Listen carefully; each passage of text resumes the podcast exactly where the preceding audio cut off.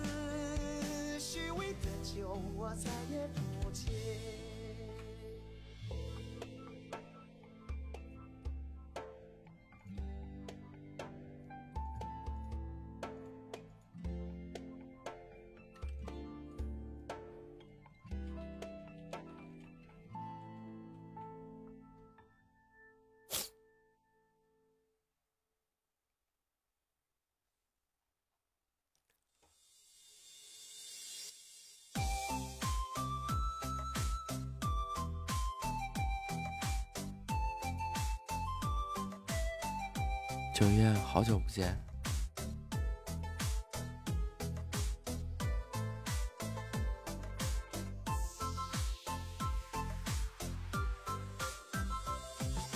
灯火阑珊处寂寥侧耳倾听不见你的笑。几天呀？十几天吧。这个月我就没见过你呀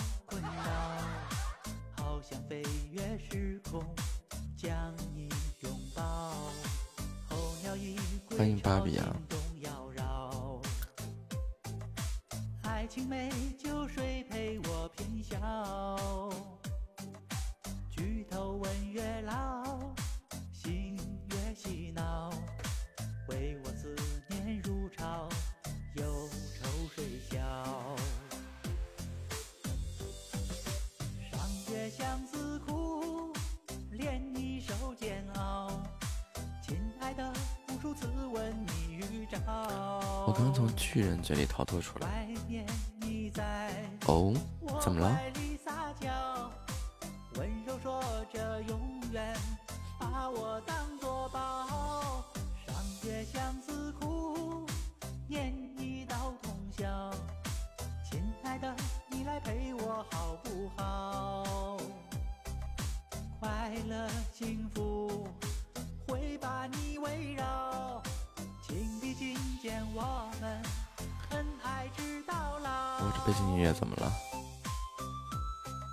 けど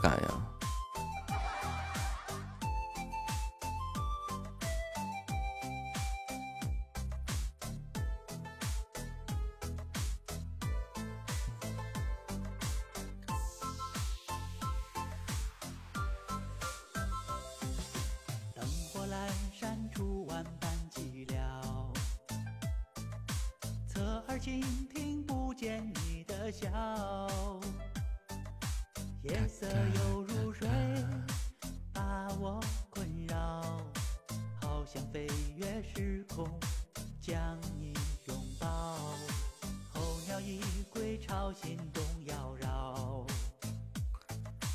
爱情美酒水陪我品笑，举头问月老。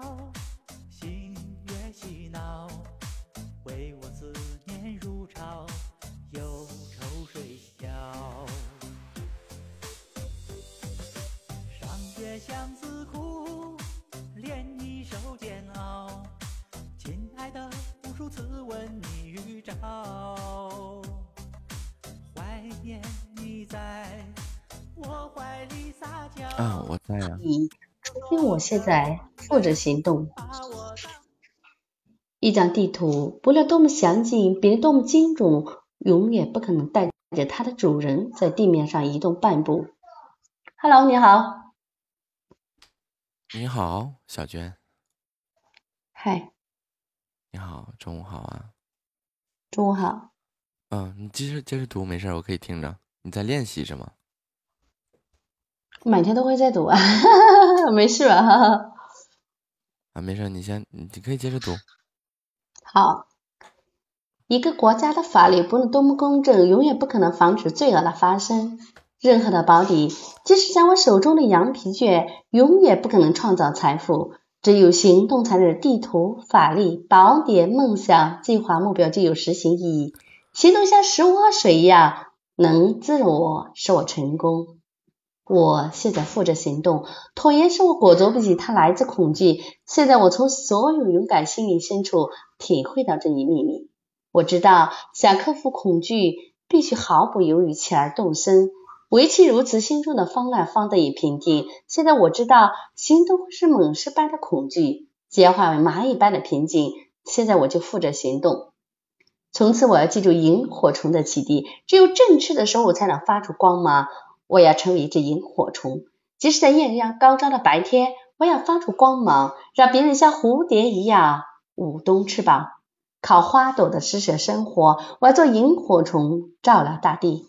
我现在负责行动，我不把今天的事情留给明天，因为我知道明天是永远不会来临的。现在就去行动吧，即使我的行动不会带来快乐与成功，但是动而失败总比坐而待毙好。行动也许不会结出快乐的果实，但没有行动，所有的果实都无法收获。我现在负责行动，立即行动，立即行动，立即行动。从今往后，我一遍又一遍、百时百刻重复这句话，直到成为习惯，好比呼吸一般，成为本能，好比眨眼一样。有了这句话，我就能调整自己的情绪，迎接失败者远之的每一次挑战。我现在负责行动，我要一遍又一遍的重复这句话。清晨醒来时，失败者流于床榻，我去默诵这句话，然后开始行动。我现在负责行动。外出推销时，失败者还在考虑是否遭到拒绝的时候，我去默诵这句话。面对第一个来临的顾客，我现在负责行动。面对紧闭的大门，失败者怀着恐惧、恐慌的心情在门外等候，我去默诵这句话。随即上去敲门。我现在负责行动。面对诱惑时，我默诵这句话，然后远离罪恶。我现在负责行动。只有行动才能决定我的商场价值。若加倍我的价值，我必须加倍努力。我要前往失败者恐怕的地方。当失败者休息的时候，继续工作；失败者沉默的时候，我开口推销。我拜访十户可能买我东西的人家。而失败者一番周旋计划之后，却只拜访一家。在失败者认为太晚时，我能够大功告成。我现在负责行动，现在是我的所有。明是未来还保留的工作日，我并不懒随。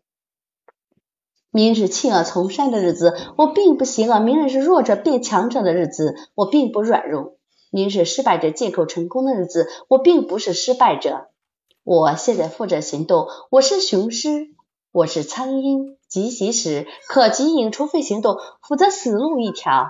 我渴望成功、快乐、心灵的平静，除非行动，否则我将在失败、不幸、厌不成日子中死亡。我发布命令，我要服从自己的命令。我现在就负责行动。成功不是等待，如果我迟疑，他会投入别人的怀抱，永远弃我而去。此时此地此人，我现在负责行动。谢谢你的聆听。欢迎洛儿回家。您是山西人吗？对呀、山西大同的啊。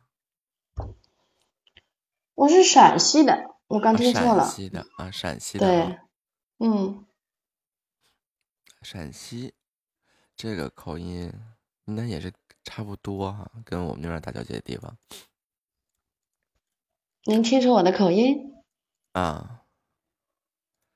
因为今这个这个呃口音比较比较重。欢迎洛儿回家，我等下嗯吃。您刚您会弹钢琴？卷是吗？对，啊，听出来了，听出来了。然后您可以慢点读。你读过你读过这本书？因为我呃，我可以读点慢点，呃，因为我先练快的，再练慢的，每天早上都会去读很快，这个也算是慢的了。不不，读这个东西一定要咬字清楚，断句清晰。你觉得我的咬字不清楚吗？嗯，一个是有咱们这个这个这个地方口音，另外一个是就是确实读快了以后吐字不清晰。就是这本书我都看过，而且印象特别深。然后你看过？对，然后你念的时候吧，我就一直在想这一段是哪一段，那一段是哪一段。欢迎小兔子乖乖啊！其实我告诉你，我这个是背下来的，我可以把它。我这本书我已经在我脑子里灵，就是灵魂可以应用，呃，我已经把它做成视频，我全都能背下来。嗯，这个书不错的。对，我把它做成视频，已经做到第就差一卷了嘛，第十卷我还没有做成视频，我已经剪辑到第七卷。嗯。哦。这本书非常好，对我有很大的帮助。对，这本书的内容真的是挺好的。嗯，对，呃，书是很好，但是很多人都没去应用它。呃，我是把它应用到我的生活当中，我觉得对我有很大的改变，非常好，所以我也想分享。但是我每天早上我都会去呃默读。嗯，因为我已经可以把它背下来，一到十句可以背下来，所以我每天早上都会去默读，因为我觉得，呃，只要我默读了，一天可以给我带来很好的心情。嗯，不要天天来问这问题，羊皮卷吗？是的，羊皮卷，对我刚才读的是羊皮卷。我觉得建议是稍微再慢一点，咬字清晰一些，吐字清楚一些。嗯，谢谢谢谢。如果是对这本书记忆力不深的人，他就听不出来你说的是啥。嗯，因为刚刚我们这边一直在认真听嘛，然后，呃，小耳朵问就是说在读什么，我说在读羊皮卷，然后那个有小耳朵说，哎呀，没听明白呀。我说可能是比较快，读的比较快了。其实我跟你讲，就是我读的快慢，我跟你说。呃，像说没有听过的人，他根本是听不懂，不知道我在讲什么。但是看过书的，可能知道是我在讲羊皮卷，他也不知道我在讲讲的里边内容是什么。好，我知道了。对，我看过了，我我一直在回忆当时，哎，对哪一段？对，羊皮卷之几呀？第几卷呀？哪一卷呀？啊，对，所以就有看过的人的话，他可能知道说我在读羊皮卷，知道我读的是哪一句，知道吗？但是没有看过，他根本不知道我在读的是哪一句，确实是这样子的。其实我读的慢也是这样的。嗯，比如说我要读的话，就是我不因昨日的成功而满足，因为这是失败的先兆。我要忘却昨日的一切，是好是坏都让它随风而去。我信心百倍迎接新的太阳，相信今天是此生最好的一天。只要我一息尚存，就要坚持到底，因为我已深知成功的秘诀。坚持不懈，终会成功。就稍微慢一些。嗯嗯，稍微慢一点，我觉得我觉得更好一些吧。就是分享给大家嘛，要让大家听明白一些。好，那我下次就再嗯嗯，我在录啊。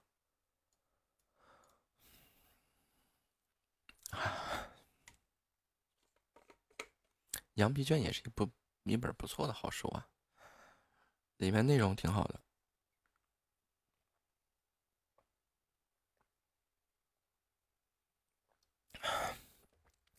好啊。罗儿吃午饭了吗？哎呀，又遇见了。哎，这个这个怎么回事？缘分啊，那我们相互关注一下好吗？我没有关注，抱歉啊。为什么？就是灵官的那种。欢迎三弟回家。哦，你不去关注别人是不是？嗯，对。喜马拉雅音乐人官方直播缺约主播，这是啥意思？就是啊，喜马拉雅音乐人。官方直播签约主播的话，就是每个月有那个礼物，他有一个礼物要求，能达到就可以签约。然后有一些这个专属的热门位置什么的。哦，嗯，因为我是刚刚进来，我看一下这个财富等级十二，喜爱值四十六点，这个喜爱值是你送出去的吗？这个喜爱值是我收到的，是你收到的是吧？对我收到的。哦，财富等级十二级，嗯，这是我送出去的。我我还不是不懂这里边的这些规则。欢迎远叔家的小妹啊，就是财富等级，就是你在这个直播间里消费了，你就会升级，消费的越多，级别越高。对，哦，那级别高了有什么好处呢？没什么好处，就是就是大家看到你以后都会找你要礼物。一到十级的话，大约是一万多，一万左右，有吗？一到十级，那我问一下，你这是你十二十二级，那是你送出的礼物多还是收到的礼物多呢？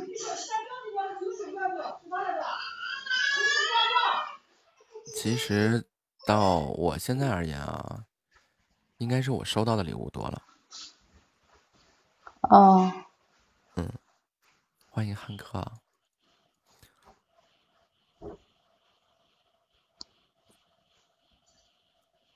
啊，十级一到十级是九千，就是你要消费九千。九千人民币吗？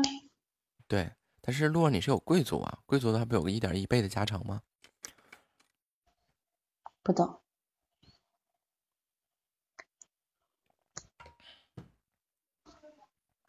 啊，没关系。然后喜爱值的话就是小耳朵送你的礼物，对呀，加成啊。他那个贵族，贵族，比如说是你送一百块钱，他就变成了一百一十块钱的那个成长值，应该是这样。那你那你那你是加入工会了吗？对，海信是工会，海信是工会。嗯，哦，你播了好久是吧？我播了三个多月。哦，有固定的时间吗？嗯，有有固定的直播时间。你加入工会是要每天要播多久是吧？吓人的分。嗯，我签约主播的话，他是有这样的一个要求，每天直播时长是两一个月是四十个小时，有效直播天数是二十天，也就是说每天需要播两个小时，嗯，然后连续播嗯二十、或者不是就是播够二十天就可以了。欢迎夏日的风幺六零八，哦，好呀，我想一下，我想一下，我把我时间换到晚上吧，白天没时间。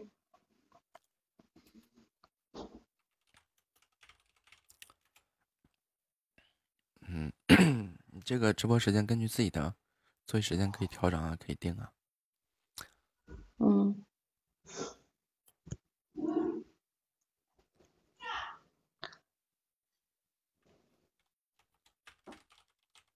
什么是签约？有个热门位置，就有个签约主播专属热门位置。随着你这个嗯签约等级的上升，然后给的东西也不一样。有张图，像你现在是属于热门了吗？不是不是，热门一周只有一次。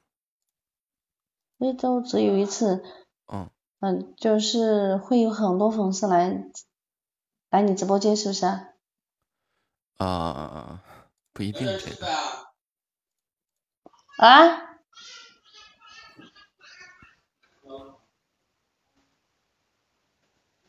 我要你吃饭了没有？我要吃中午饭了。好的，那你去吧。嗯，就现在没有五千到一万五这个档了，然后就是要一万以上才算是过签约任务，达不到的话就会掉，他们是这么说的。嗯，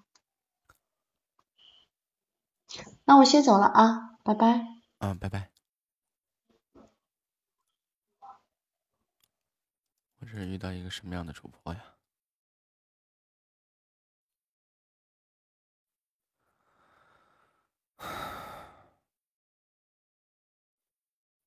总是心态炸裂。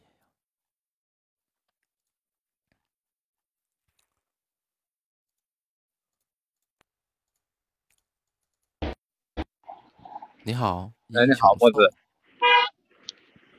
哎呀，您这是户外直播呀？啊，你好，你好。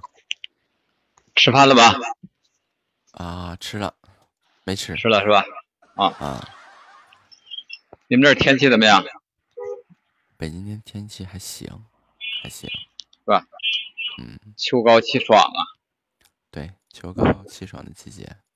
嗯。您呢？您是哪的人啊？我石家庄的。啊那不远。嗯，对。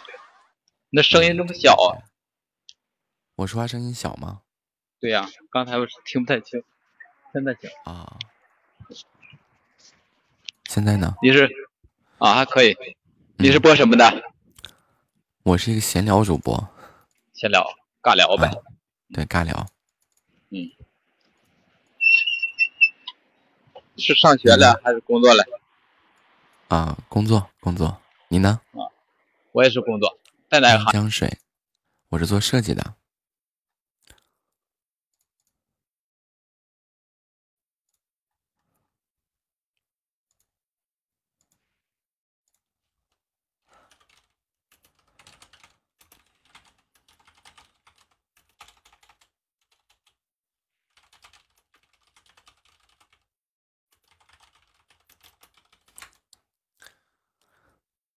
在吗？突然听不到声音了。啊，把这个声音调回来。哎，是我卡了吗？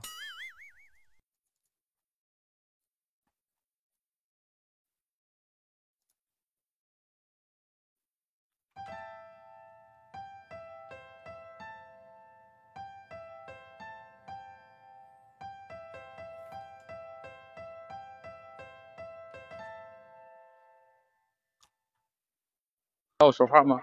啊，能听到，现在可以了。啊啊！欢迎夏日的风进入我的直播间。啊，嗯，是。你是播哪方面的？是这个这这个尬光尬聊尬尬聊情感方面，还是有有主题吗？尬，什么都什么都尬，什么主题啊？对，什么都啊。设计这行业好干吗？现在？啊，还行吧，只能说还行是吧？对，因为最近的这个各种情况，欢迎真不要脸的来我直播间。啊，最近的各种各种情况吧，其实对设计这个行业也没少冲击，因为有太多的公司倒闭了。嗯。我我们服务于这个各个企业嘛，这企业经营不下去，我们的业务就难搞啊。啊，这个设计也属于艺术艺术行业，属于美术美术类艺术行业。他这好多设计是无价的，我觉得艺术品吧。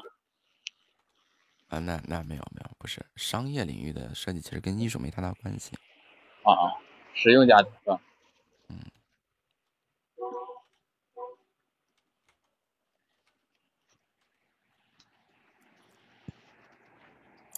有这个，他那个说的是月流水三十万，但是有的主播，你想一场直播那个岛啊，就十几连个岛，几十个岛的那种，那三十万对于他们来说轻轻松松的。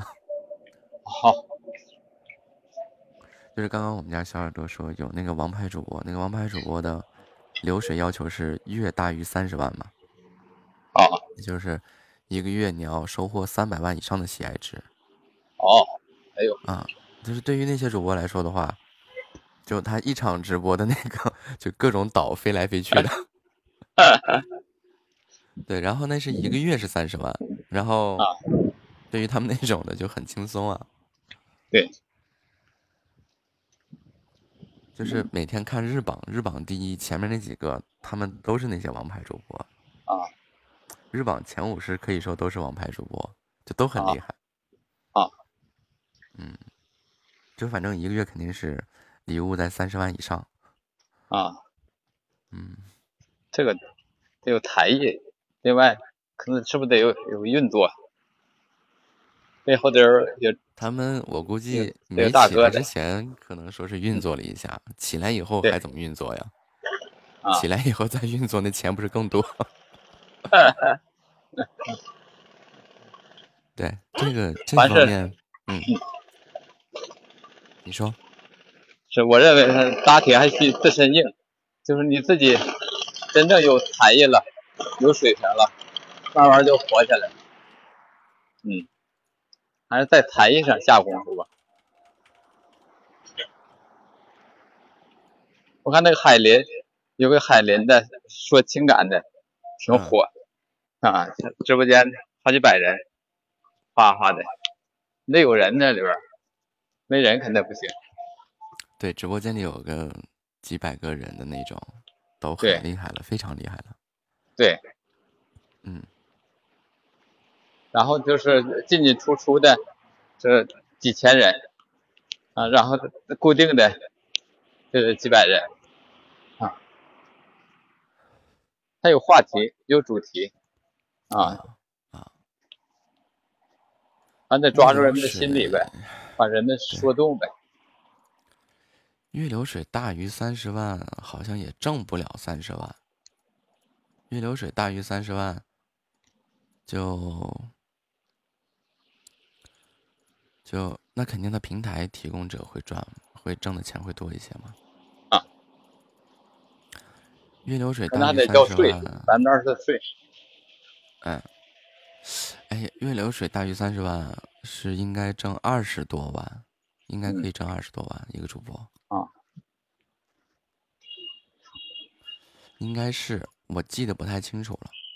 达到王健林的小目标了。啊，这这个东西怎么说呢？这这要是说有这个憧憬的话，那就很就就就努力吧。对，玩玩还可以，我觉得别期望值太高了。其实如果说有主播说想想指这个直播的话，我觉得像我这播这三个月啊。虽然我搭的更多，就是就是从一开始，呃，第一个月是七千多的礼物，然后我赚了将近，我赚了，我发工资发了四千，四千多，然后第二个月一万，然后发工资发了五千多，啊啊，然后一万五的话就是发工资可以发不到一万，啊啊。对，那可以，也还行，那还行。就是对于如果一个普通上班的人来说的话，这个收入也还是可以的。对呀，可以。嗯，那做的真不错。嗯，达到三十万，然后十五万是多加的三万。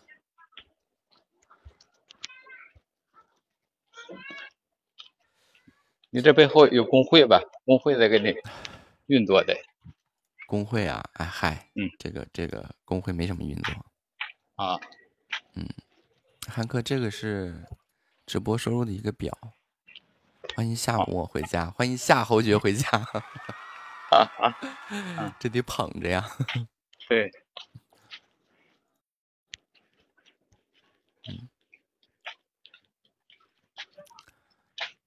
那那是兄弟，我们的直我们的这个这个连麦时间快要到了。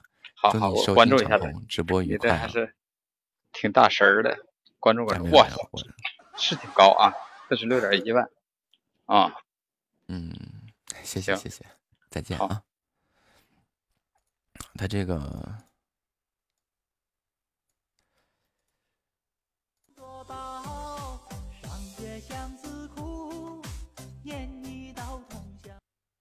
比如说三十万的话，就是。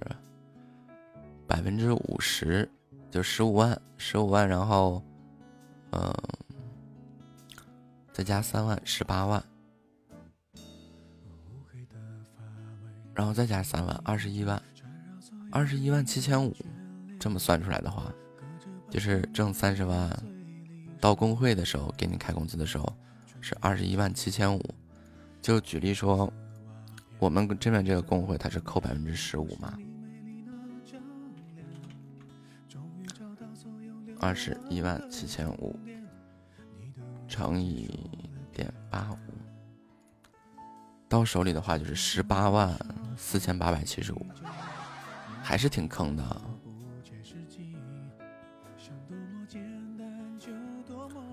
我去上个卫生间。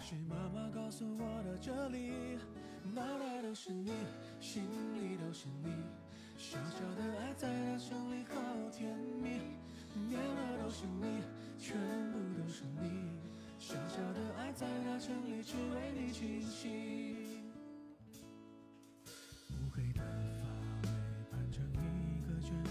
所有对你的眷恋。终于找到所有流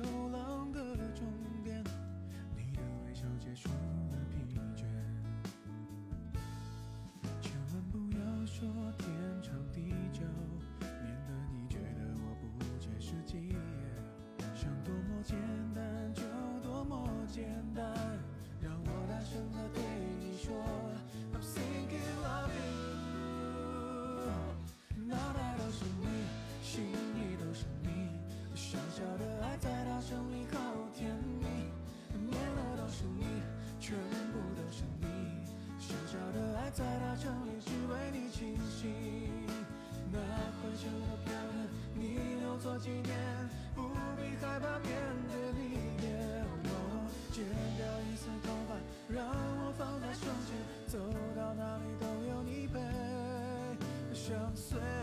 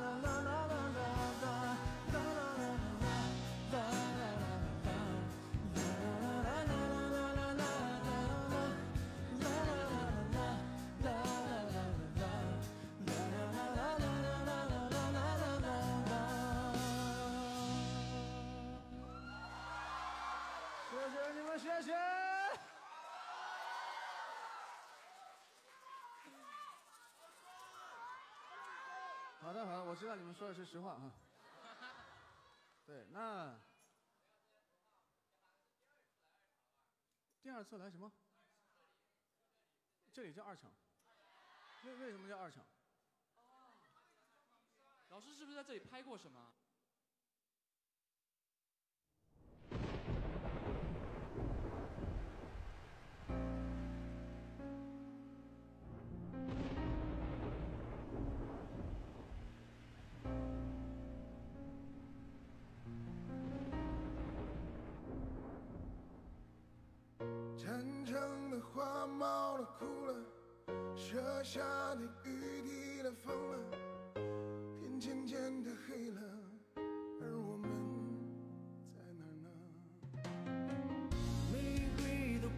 成了黑色，戒指也如纸白折。你走了吗？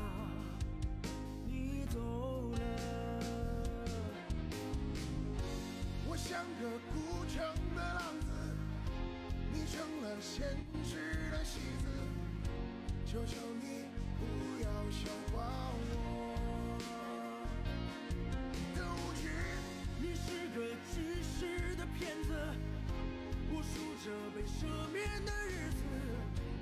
我是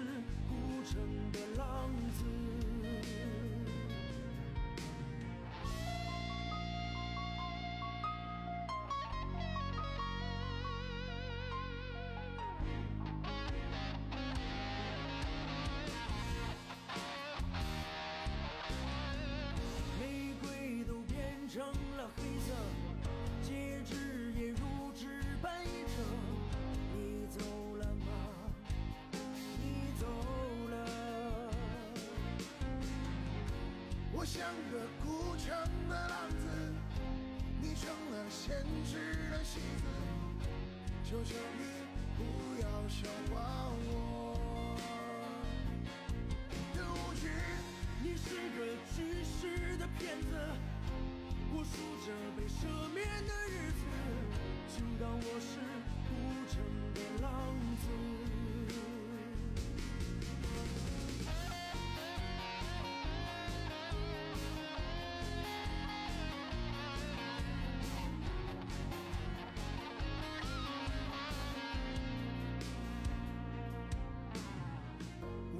像个孤城的浪子，你成了现实的戏子，求求你不要笑话我的无知。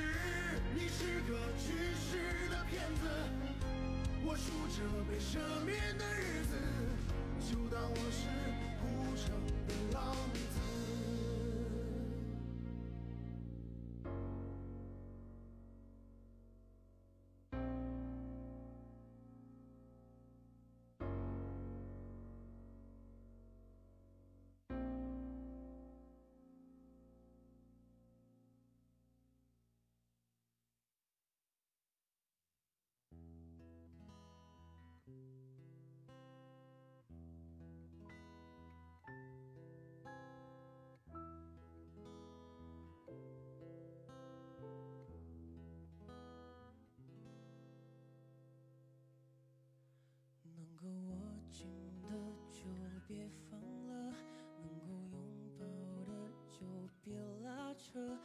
时间着急的冲刷着，剩下了什么？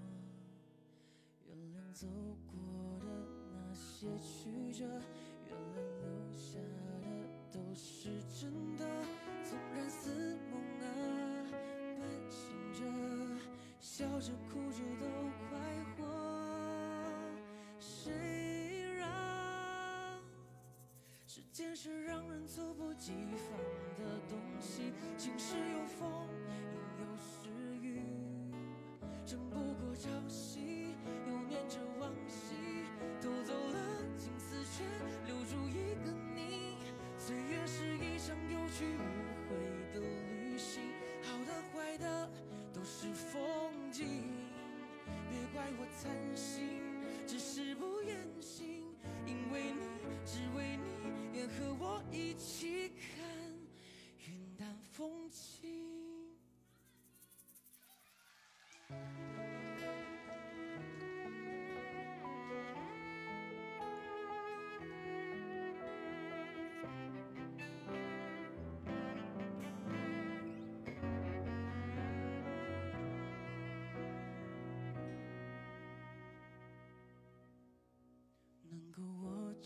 的就别放了，能够拥抱的就别拉扯。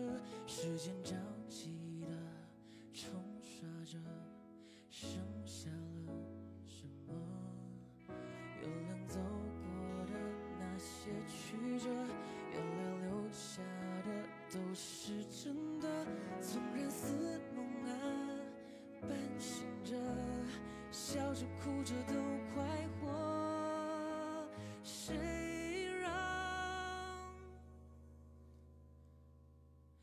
时间是让人猝不及防的东西？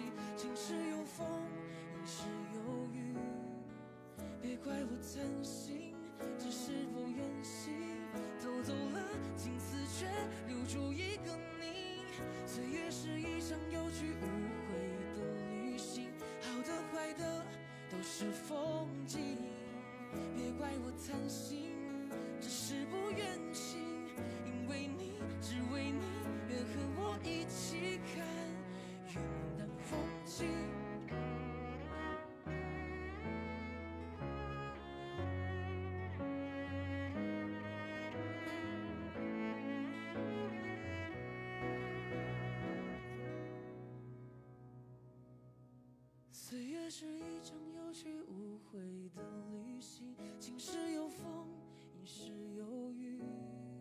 争不过朝夕又念着往昔偷走了青丝却留住一个你。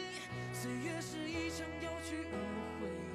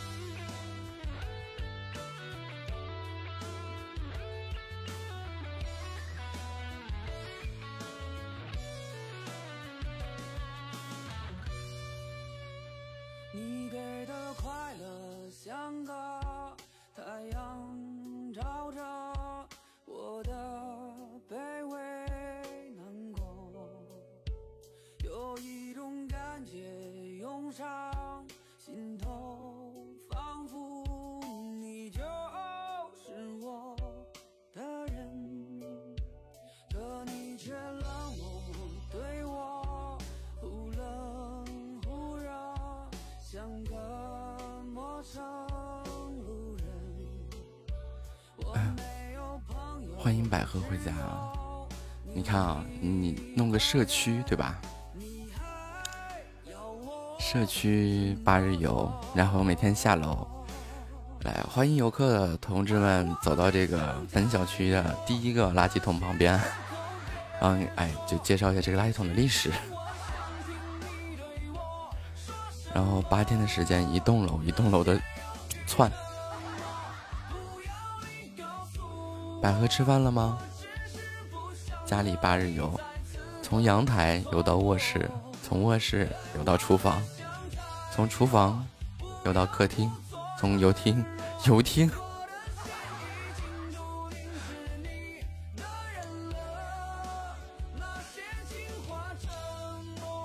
那还不如厨房、客厅、餐厅八日游，学校一日游。再聊国庆要去哪儿？啊，你看我就我就去八大处转悠一圈啊，就没了。本来之前是想去趟上海，但是我怕被隔离。他要允许我在家自自己隔离的话，倒也还好；如果不允许我自己在家隔离的话，那就耽误的事儿就太多了。百合梦游，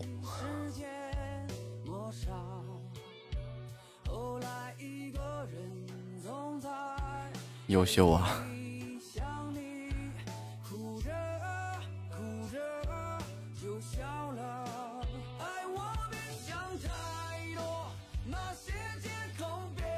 其实怎么说呢？你想国庆的时候啊，人口密度集中，流量会特别大。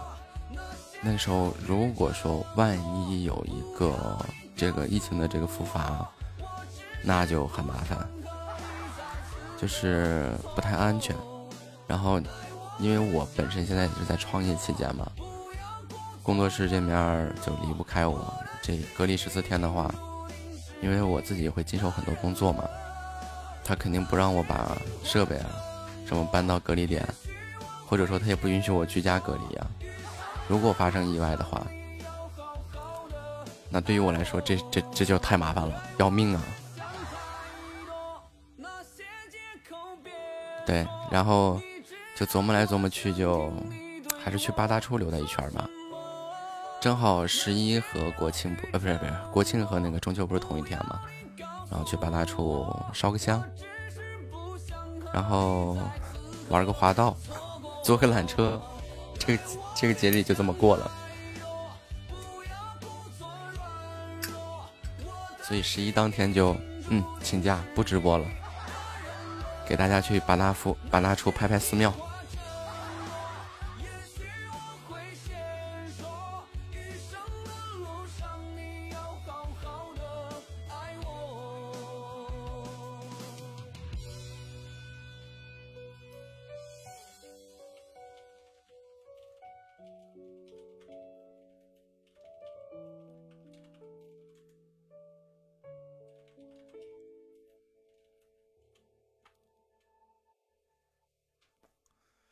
我们家的大年初一去烧香，那关键现在不也没到大年初一吗？而且今年今年啥也没有。今年大年初一的时候，北京这边你根本出不了家，就是谁都出不去。稍等，我一下，我接个电话。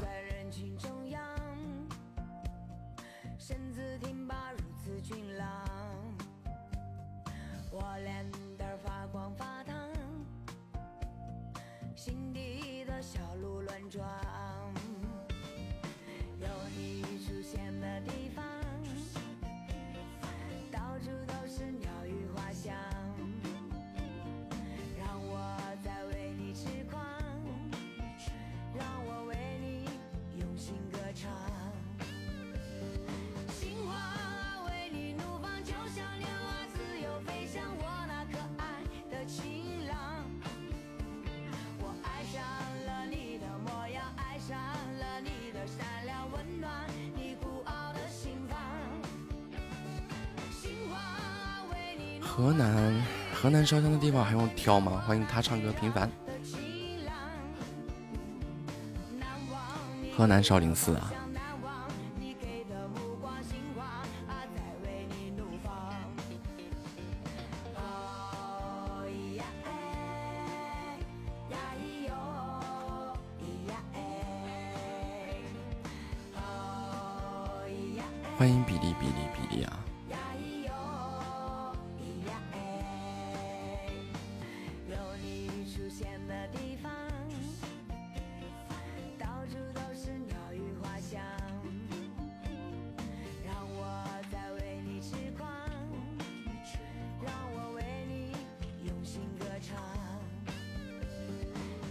商业化了，哎，说到这儿啊，我是不是我跟你们跟你们说过一个？我遇见过一个那种职业和尚，就是这个和尚白天是和尚，晚上就带着一个女施主去酒店开光去了，然后碰巧还让我给遇见了。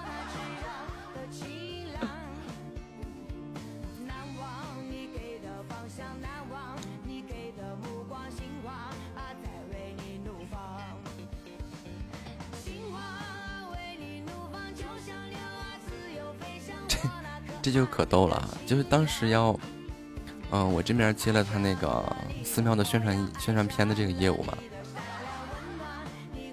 啊，我觉得我还得再说一次，然后，然后白天我刚和这个大和尚谈完这个业务啊，然后当时我去那地方，我住的那酒店，正是这个大和尚住的酒店，然后呢，我正好啊在电梯里面。然后这个大和尚就往前走，哎，我一眼就认出他来了。然后我当时立马把头低下来了，因为我看到的是这个大和尚啊，就是纹着身，然后那个嗯，搂着一个这个女施主，搂着搂着一个这个就是婀娜多姿的一个这个女施主，然后进电梯。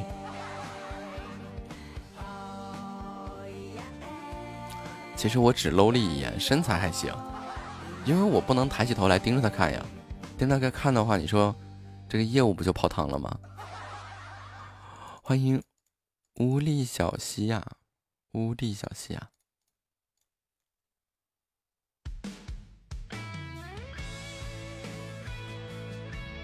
也就是以我的那个眼神，那当时那种情况是只能看得着他腿啊什么的。就我如果要看到他整个人的话，我就抬起头来看，就正视他。但是你想，欢喜哈哈。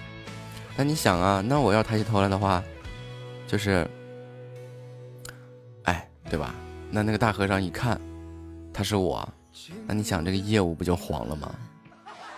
欢迎月色如钩啊！五台山的某主持，有老婆，有孩子。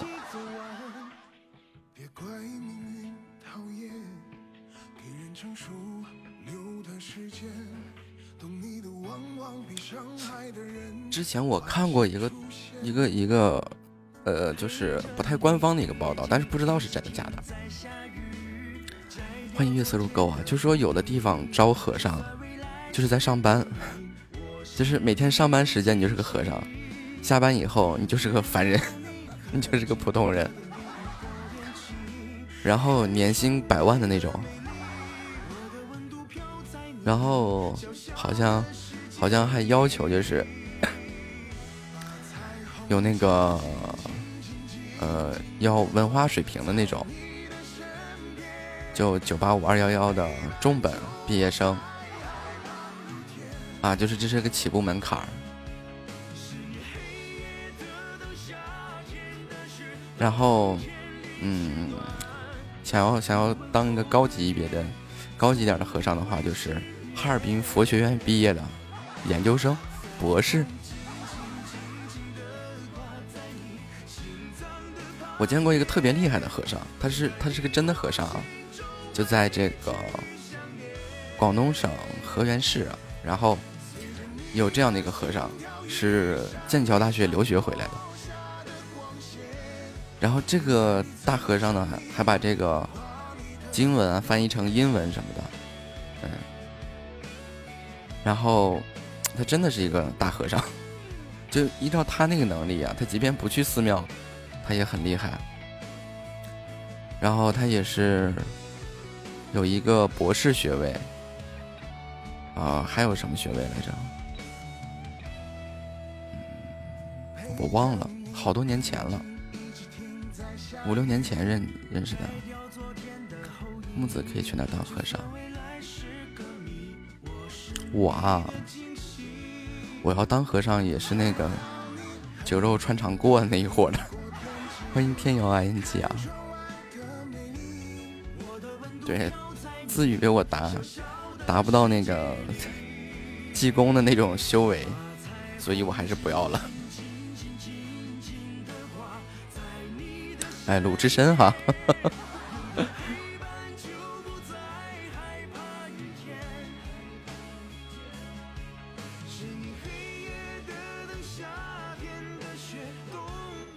哎，你们知道吗？就是这个酒肉穿肠过，还有下半句，就酒肉穿穿肠过，佛祖佛祖心中坐，还有下半句。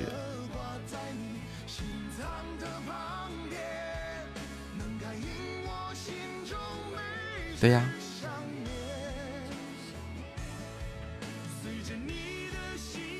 所以你看，只知道人家上半句，不知道你下半句吧？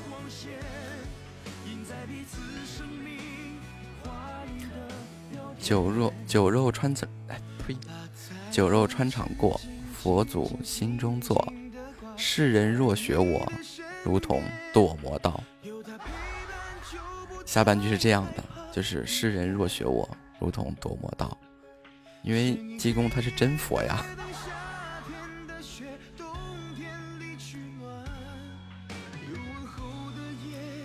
这哪是我自己加的？这是济公真正说过的话。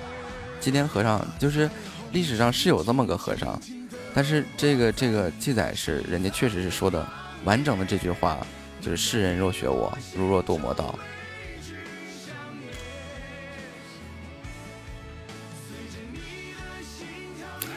没事多看看书，一天天的，不知道好好学习。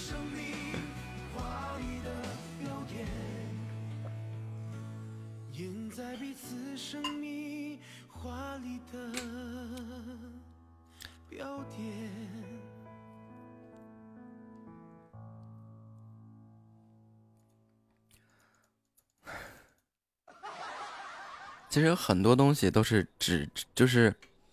其实那天我跟一个主播说啊，就是很多大家对一些这个文学方面的记记，就是记忆啊，就是只知其所以然，不知其所哎，只知其以然，不知其所以然啊。就还有一句话，叫“唯女子与小人难养也”，它也有下半句。这句话耳熟能详吧？就可能很多时候，就是对历史上是真正的有这么一个人，有这么一个大和尚。就很多时候，就是真的只知你问就是不知道。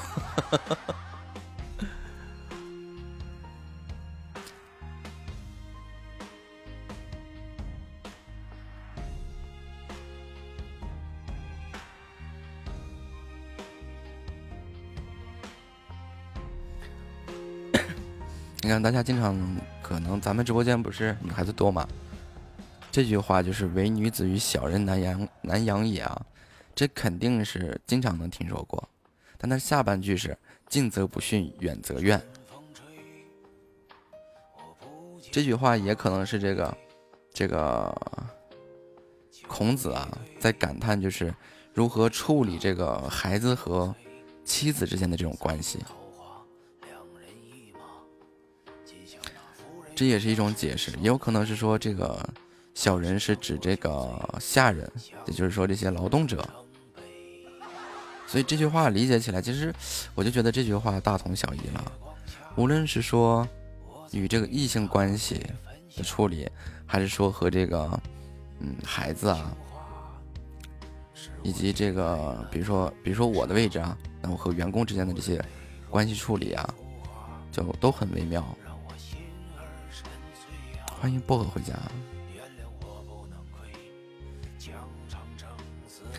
然后琢磨这句话的时候，就个人有个人的理解的方式，就是放到自己的位置上，放到自己的生活角色当中。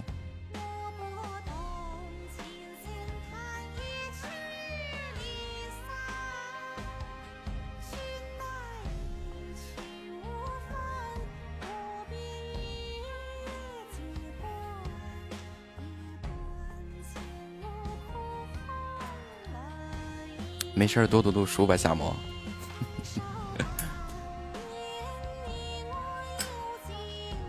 欢迎顾北辰、赵小天、熊猫。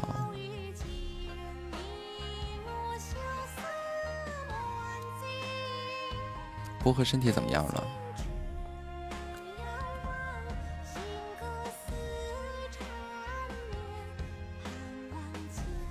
一凉，一百多度。读书干啥哟？读书明理嘛。感觉有点热，但是没有很难受，低烧啊。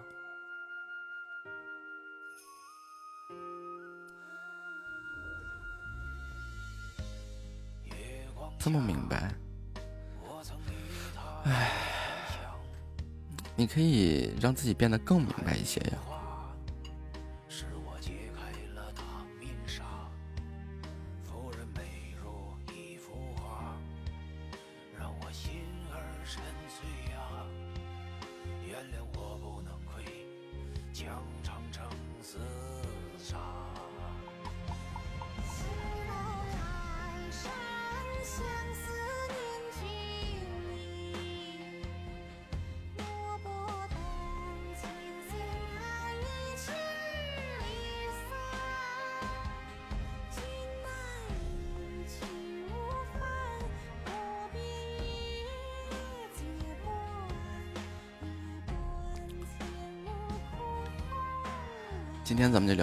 就是一些东西吧。哎，你们知道吗？百善孝当先还有下半句。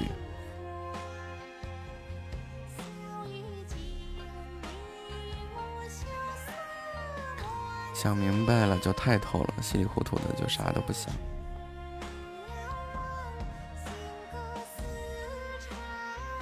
欢迎渊姐。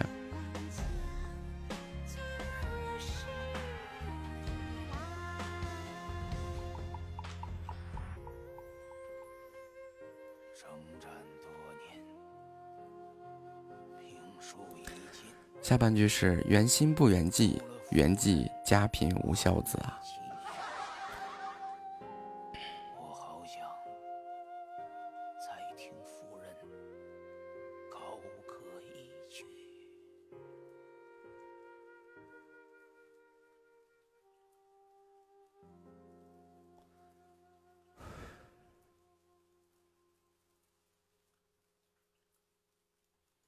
我知道久病床前无孝子，百善孝当先，缘心不缘迹，缘迹贫家无孝子，应该是这么一句啊。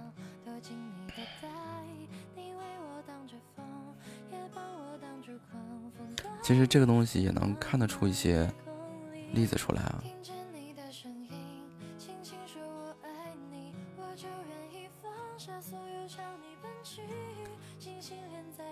这个围炉夜话跟这个不是一回事儿，当小说去一样的去查了。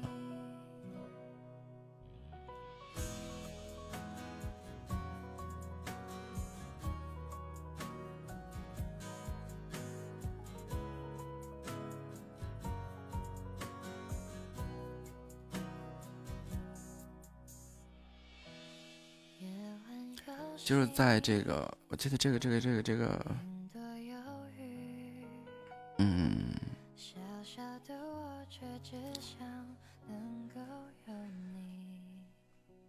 就是百善孝当先，不孝之事有几？然后这个无后为先，万恶淫为首，还有这个，呃，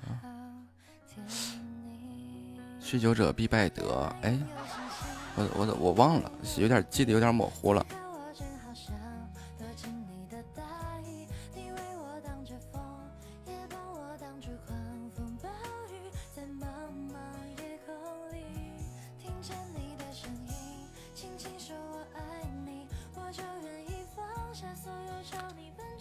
是，谅解谅解，讲解。我哪里是推？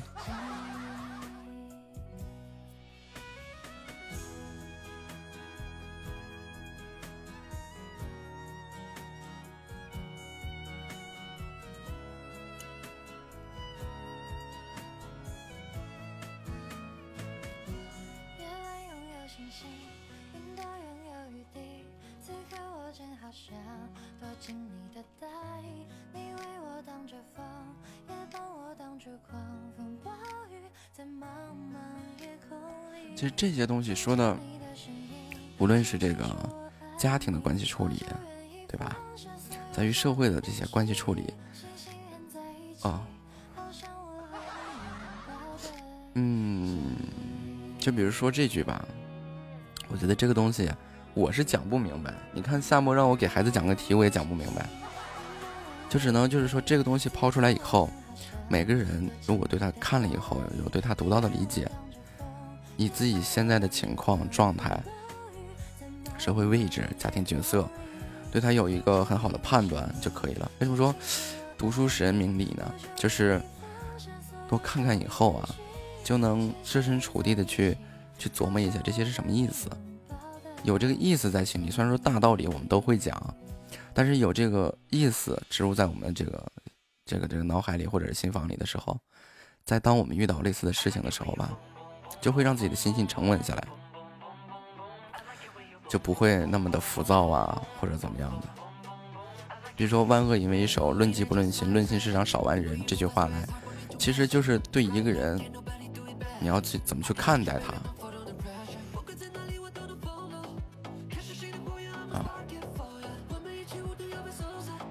就就说点大白话啊。我经常，我身边有一些这个男性朋友啊，然后就是这个有的是欢迎月亮回家，有的就是这个这个已经结婚了，比如就就想玩嘛，就好色嘛，对吧？然后有的可能就是呃婚外情啊、婚外恋啊这种做法，然后另外另外的一些人就是啊，我出去花点钱，对吧？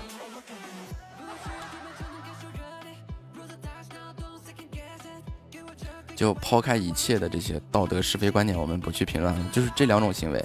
一种行为，我觉得就是第一种行为，就是这个拿感情去出去去怎么样的啊？就我觉得，嗯，郭德纲有句话：“采花不败花，败花人人人都可杀”，对吧？这就很很可恶。然后另外一种，我反而觉得能理解。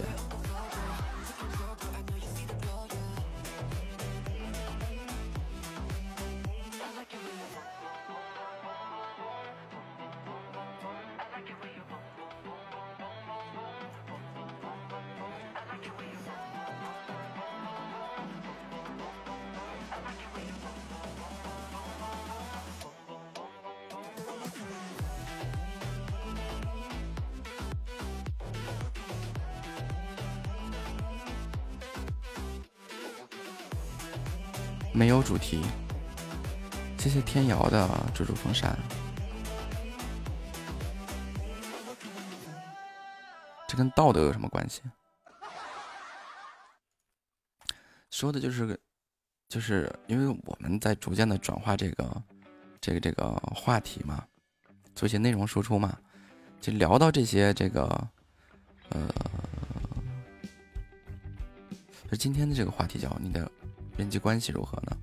啊，其实我觉得就是这个人际关系的处理，就和这些东西啊写的就很有很能能套得上。哎，让我讲这个东西真的太为难我了。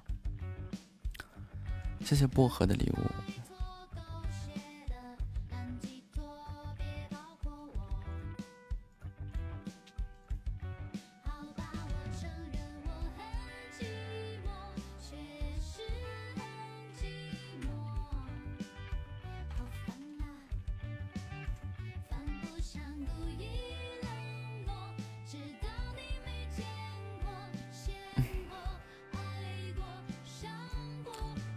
兜里没了，再送就又是多宝了，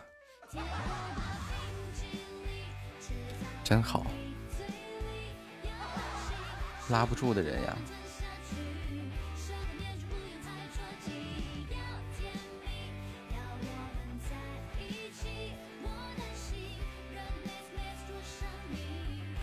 谢谢百合的波波奶茶，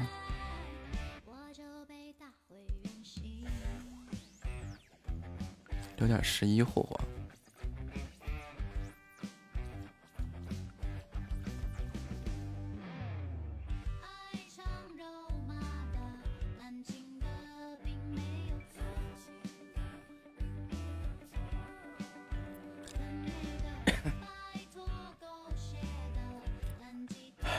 真棒，就没事儿就就十一没事儿来刷礼物是吗？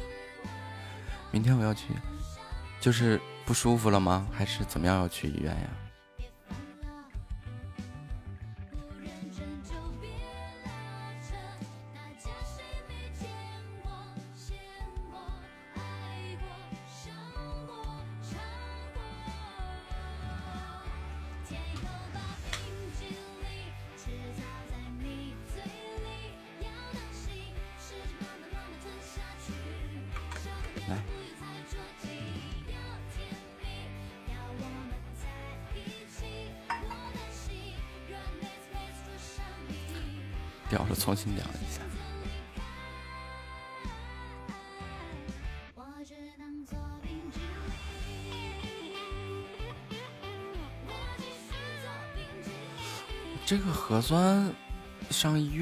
你看我们这儿就有固定的试点。嗯，之前是园区都有这个点，啊，就整个大棉签使劲往你嗓子里面眼里面怼。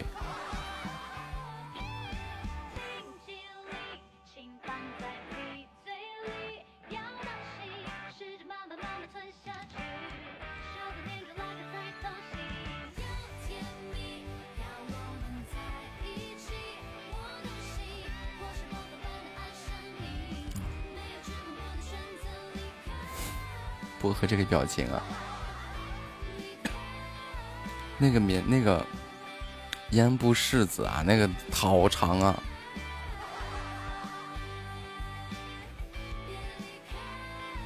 之前在我这个园区这边是每十四天做一次，现在没人管了，现在现在没人管了。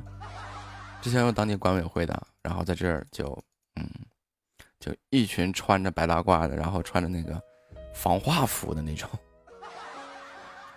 啊，然后在那坐啊，好家伙！我过去那阵仗，我以为这怎么的，生化危机爆发了呢？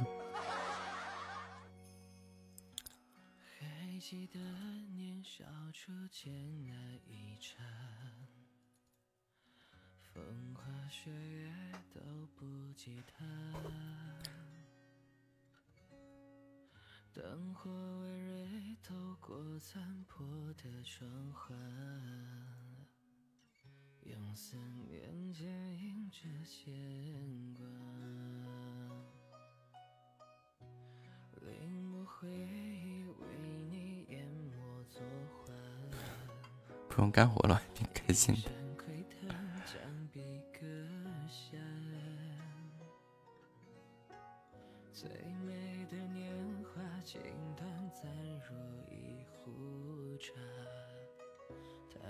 张嘴啊，就结束了。不会吐吗？我当时被搅和的，哎呀！欢迎白泽茶茶。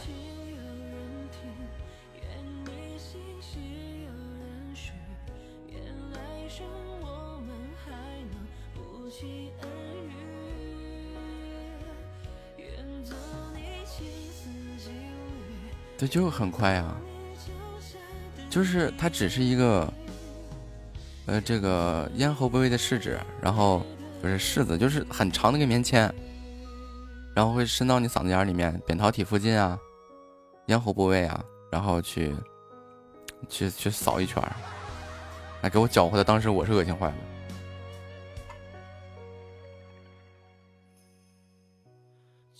然后你就可以回来了，然后给你发个短信过来。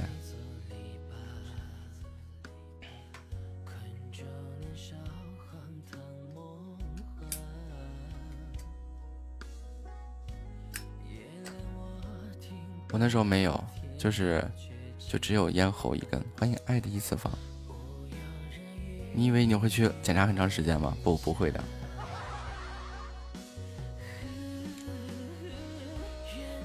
特别快，就一人一根柿子就完事儿了，就是一根棉签，一人一根棉签。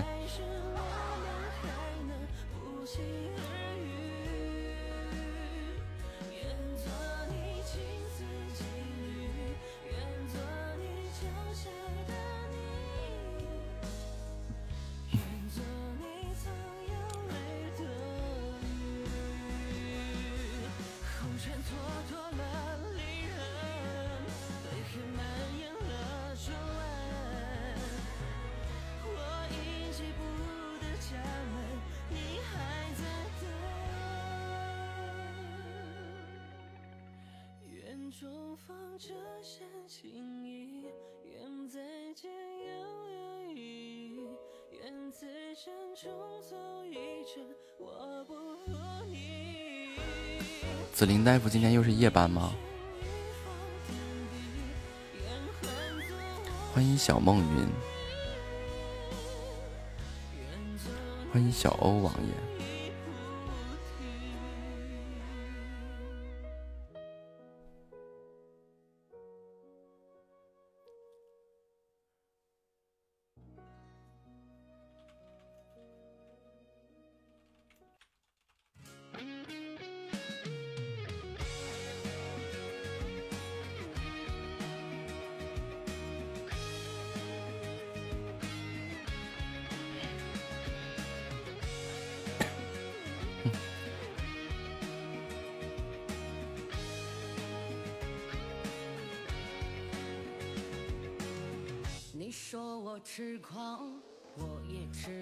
之前严重的时候是这个 CT 和这个核酸双检测，现在只剩核酸了，就简单。三十七度低烧，两点钟起，需要需要叫醒服务吗？没事儿，低烧没事儿，扛着吧。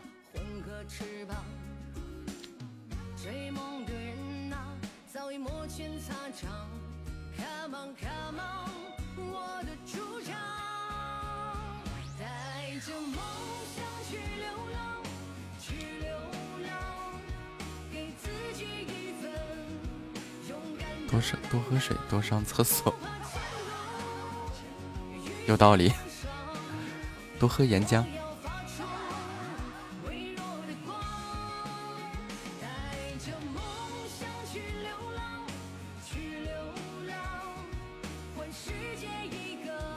一直在咳嗽啊！找个药店买一包蛇胆粉，然后买一个一罐那个枇杷露。然后把这个蛇胆粉和枇杷露兑在一起，一口干了，就不渴了。干渴的话，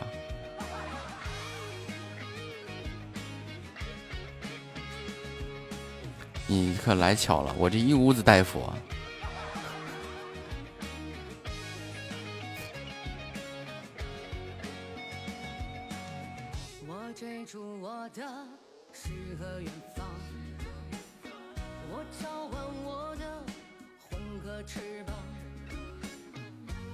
就只是干咳的话，就就按我刚刚说的办法，只要一口干了就没啥事儿了，不咳了。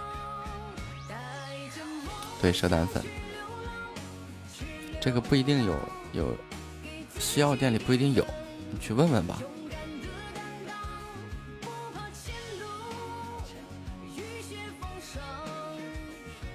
欢迎玄月回家。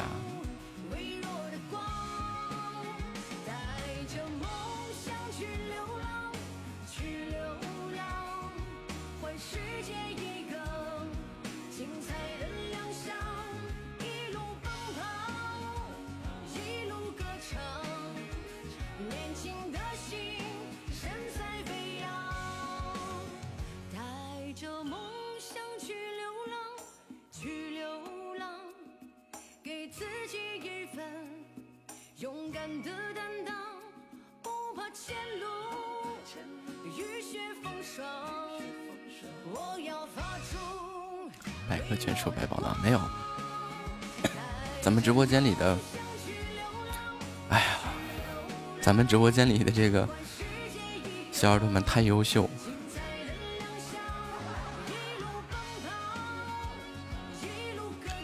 旅游回来就很恐怖的咳嗽，一个是高反的后遗症，另外一个你有没有做那个核酸检测？这个比较重要。如果只是咳的话，想治咳嗽很简单，实在不行了，含两片甘草片都可以。就是咳的实在厉害了，含点甘草片都行。但是你先做做这个核酸。先排除一下。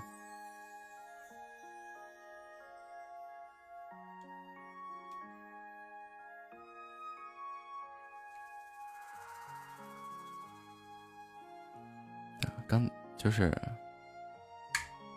去买嘛，还是有地方可以买到的。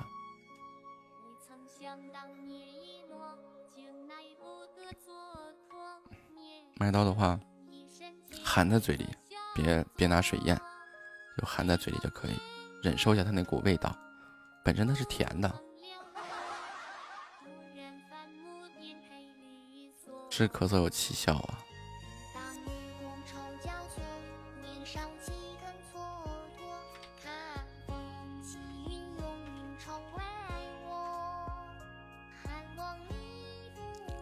嗓子里日常住着小鸭子有救吗？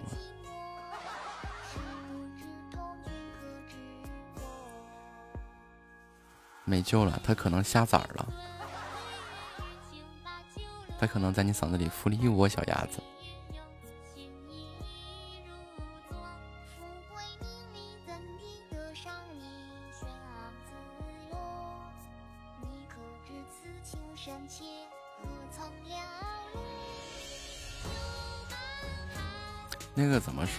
就是，就这种情况啊，一般就是这个。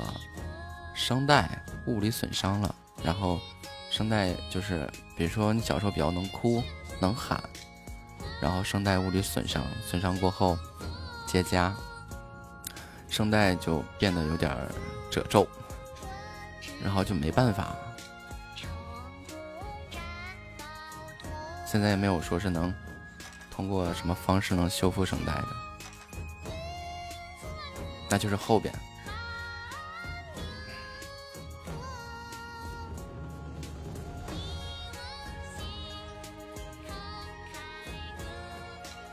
经常有些人，比如说话说多了，或者说去 KTV 去嚎了，嚎了一晚上，然后第二天发现自己发不出声音来了，或者是嗓子会哑了，就是其实，在很早之前就落下病根了，就是声带有过这个物理损伤。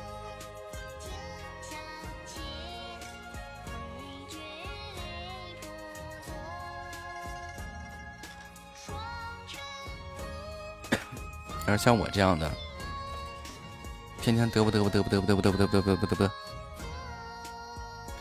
蛇胆粉放川贝，对，一口干，虽然难喝，没得救，没得救，就是有这种物理方面损伤的，多喝点蜂蜜水，多喝点蜂蜜水还能好一点，但是其实没有什么能救的办法。因为这种病理成因，它就是声带受损，是个物理损伤，这个很这个没办法。因为一旦你成年以后，你拿啥长啊？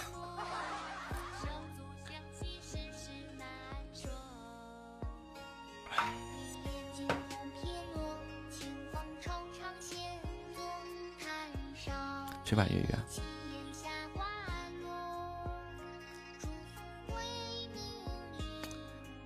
没用，开麦呀！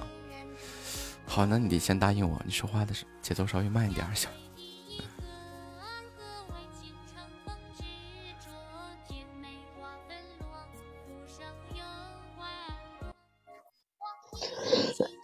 木子，嗯，你这明显不是干咳嗽啊，我自打旅游回来这一个啊礼拜了，等于是就一开始小咳嗽我没当事儿，结果坏了，越来越厉害，就一一直到我现在四五晚上不睡觉，不住气儿的咳嗽。你这个不是简简单单的咳嗽，也不是这个高反的后遗症。你去医院去吧。我我去了，我嗯，到了我么说？我在楼下那个药店买的那个那个糖浆和那个什么那个那个消炎药，吃着不管用，我不又上医院了吗？那医院上那看，他到那儿给我量量什么肺啊，什么都量量，没事儿他又给我开的糖浆，那个喝一个小药片儿，我一吃着管用，做核酸检测呀？没有。首先啊，建议啊，建议啊，建议啊，我这次咳嗽很恐怖啊，你知道吗？都到了那个，呃，就是上不来气儿，感觉胸部全部都肿胀的感觉。胸部肿胀。对我实在不行了，我本来我那个，CT 吗？你听我说，我都没有，我一看都不行了，我我开始那个一，那个药也不管用，我一看我用那个保健品吧，保健品。晚上实在不行，我都想打幺二零了。我一看不行，喝吧，加大量喝，我就我就喝保健品，喝了一路子，喝了一溜够，然后就躺着，没想到睡着了，天亮了，哎，好受了。可是呢，现在这两天虽然减轻，但是晚上白天不怎么咳嗽啊，白天不怎么咳嗽了夜现在咳呗，啊。就是夜咳呗，就是晚上咳呗。嗯，对了，到晚上你想十二点以后，你再想睡觉，门都没有，咳嗽，这嗓子就痒的啊。首先啊，首先啊，灰灰夏沫啊，首先你要明白，保健品不是药品，然后其次是以这个大夫的这个医嘱为准啊，然后再一个，你出现这个情况，比如说这个胸部憋闷、胀痛吗？哎呀，那个嗓子，你想啊，玩命咳嗽，惊天动地的咳嗽，那嗓，子估计都烂了。疼疼法不一样。比如说，你这个胸口啊，就因为这个咳嗽，那肌肉疼和胸部的胀痛它不一样。你不是憋闷吗？我那个，我现在没那症状了，我就是那天，那那天达到极限了，就是嗓子就感觉就那个都都已经那个不行了，然后呢，已经往下扯，就是扯到胸这块了。那天晚上，就是我感觉要关门了，是不是一下子就就那个意思？我说他再发炎就把整个嗓子堵死，再上不来气儿死了，知道吗？没有，你这咳我没听到有痰，不至于说是 这样这种痰憋着了，痰噎着了，不可能，我现在没痰了，我现在白天都不咳嗽了。你看，就是干咳呗。白天就这会儿白天跟好人一样了，也也也不骂。一到晚上，只要不睡觉，呵，你就看吧。昨天晚上我我再想睡觉，门儿都没有，就咳嗽。嗯，所以我也没办法，只能把电脑开开，看了一晚上电影，到天亮了，实在困困极了。我这刚睡着了，这刚醒，睡了一上午。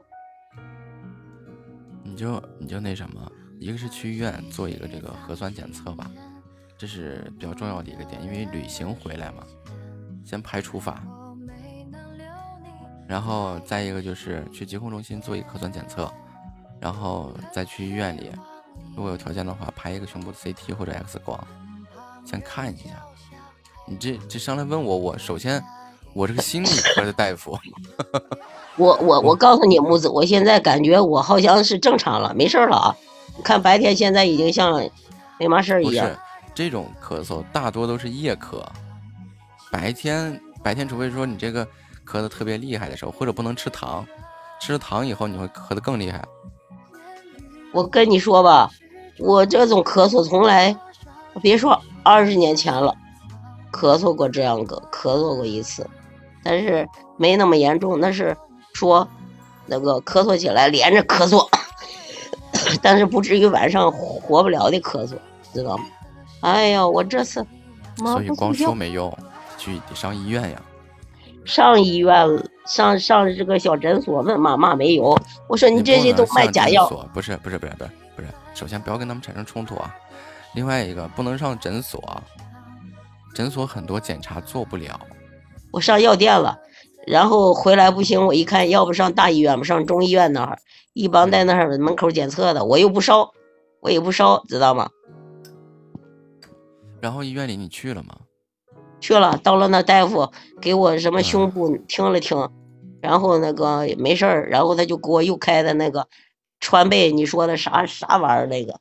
嗯，这都是开这些，但是就就就开了个粉啊，但是他不给你用蛇胆粉，没有蛇胆粉，他没开蛇胆粉，就开我看看他这个瓶子上叫啥玩意儿，还他妈川贝枇杷露，不是叫强力枇杷露。就其实这个枇杷露，你要想有有止咳的特效的话，就是去买一袋蛇胆粉，两袋蛇胆粉兑进去，一喝就完事儿了。一袋那个蛇蛇胆粉，我买甘草片去的。你说下面药店这儿，我说你们有甘草片吗？没有。我好，我说你啊，甘草片现在不一定能买得着，这你得碰。为什么呢？啊。呃，现在甘草片都已经划归为处方药了，哦，不能卖了，啊，哦，我说的呢，我说你要嘛嘛没有，我说我，我说原先 有一款那个咳嗽药，喝了就管用，就我那年犯病咳嗽起来没完，我说这个话都二十年了，有一个叫佩夫人的那个和糖浆，哎，喝上就管用，特别管用，喝上就好了，就一瓶，没喝到一瓶就喝就好了。哎，我说现在以前有些药啊，有这个成瘾的成分，所以后来就相关这些药都在陆陆续续的归为处方药啊，还有被其他的药物替代，所以你之前有些药可能就没有了。欢迎子木回家。你要是上药店的话，蛇胆粉他一说他们知道是吧？对，一般就是有中药药店的，或者说是，嗯，西医这边有打包好的也有。但是不一定都有，这个也很迷惑。中药里面多，中药里面有，对，中药里多，中药店里有，嗯，中药药店里多。但是我觉得，你还是先去医院去做去做疾控，先排除。我觉得这个很重要，这个很重要。先排除自己有没有这个有感染到这个什么的乱七八糟的啊，然后 你再去医院里。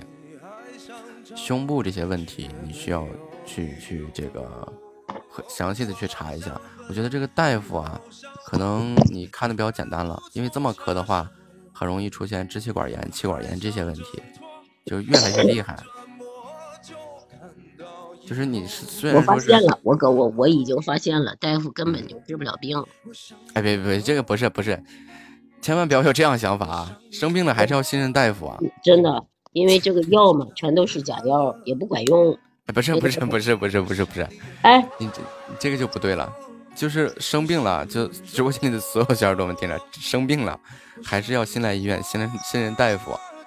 他给 给的这个药嘛，死贵啊！到那儿一百块钱就一瓶药，还有那个点小药片，就一盘啊，小药片十十来粒儿，知道吗？就可能你去的是一些私立医院，不是。大的中医院啊，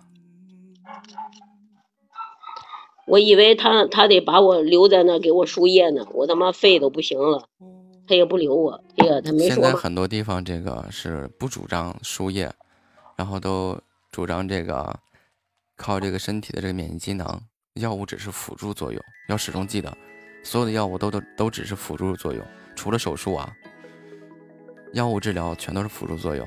还是要看自己，所以你说让医生给你一针见血的治好你这个病，有点难，这是为难医生。哎呀，我跟你说吧，相信医生，我都感觉到不如原先的那个。我们小时候都是那种乡村大夫嘛，感冒了给你打一针，然后那个回来拿拿几片药，花几毛钱，那效果来得快，这可好了。哎，妈到那玩没花钱，挂个号都都花那么多钱，再。再给你，还还没赶去看病呢，就就花一百块钱进去了。然后我自己上药店我说啊，买点药吧，我去买点药去吧。到那儿只要带这个什么川贝的，他这个一我我当时以为他那就够贵了，到了药店，妈还贵二十块钱，他们卖三十，这卖五十，明白吗？啊药店卖五十，啊，然后我我大夫给我一开，我说你这好怎么比那个橡皮药店还贵了，贵那么？他说要不你自己拿去。我一看，反正嘛有点不一样，虽然都是枇杷露，我说就用你这个吧，我以为是神药了，喝很管用，也不管用。这一次很恐怖，从来没那么严重过。医院没有说支气管炎，我都那个啥了，他拿了个听诊器，在我胸口和那个这个后脖梗子这都听了听，也没事儿。然后就就就开了点药就完了。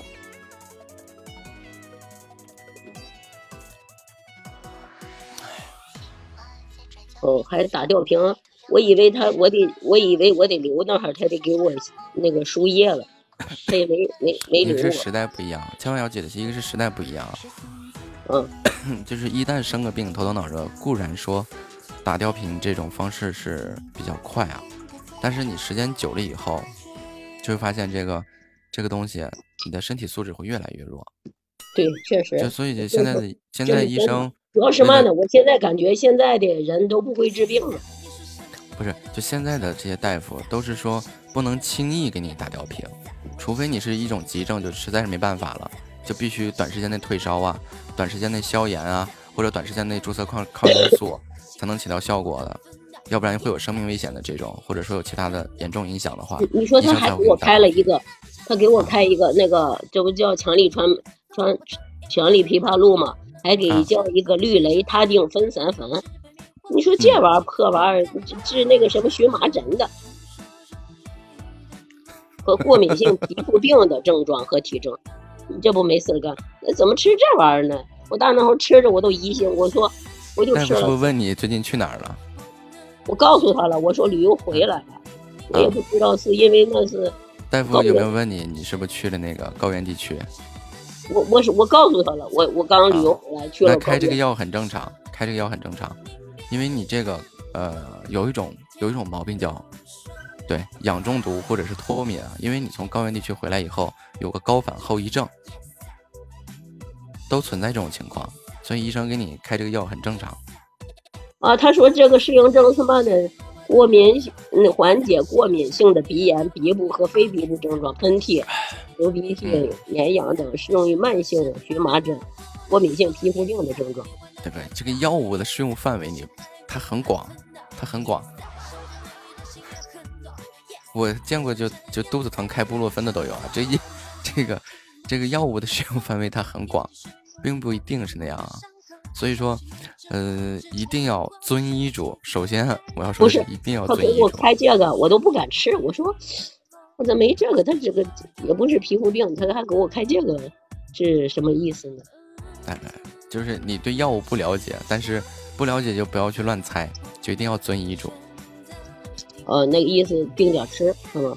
对对对，一定要遵医嘱，这是一个比较重要的事情。他那是你那意思啥？他那意思给我调高原反应的，这个药。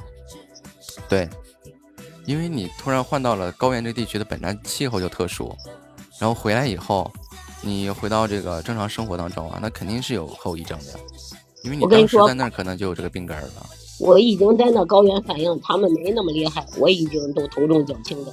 然后但是呢，这不是也也喝着保健也回来了，回来了。但是我一到一到我住的地方，我就燥热，知道吗？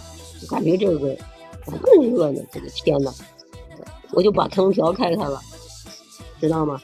啊我，就等于开了两天空调，还在空调蛋了，着凉了。空调屋里睡了觉，回来就一开始就有个小咳嗽，结果就控制不住的咳嗽，知道吗？就那个事儿，就就是感觉他这个体环境一换嘛，就就到这个，其实咱们那不海拔高嘛，就到这个低海拔的地方，然后呢，说不上哪来，就感觉不对劲儿，就是感觉着那个那个啥，就感觉都燥热，知道吗？就我就我就那个，其实不开空调，你忍忍不也行了吗？对吧？然后呢，我就把开空调开到最低，开到二十多度，让它凉下来，凉下来还是还是心浮气躁的，就是那种。结果我在你开空调达不到物理降温的作用，你可以说这个用湿毛巾敷一敷啊，或者怎么样，这是能起到降温作用。但你开空调起不到作用，反而会让你受凉，就更严重。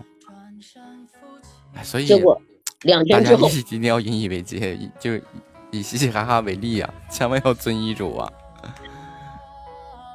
我遵，我那会儿没得病，我回来的时候还挺好的，没事儿呢。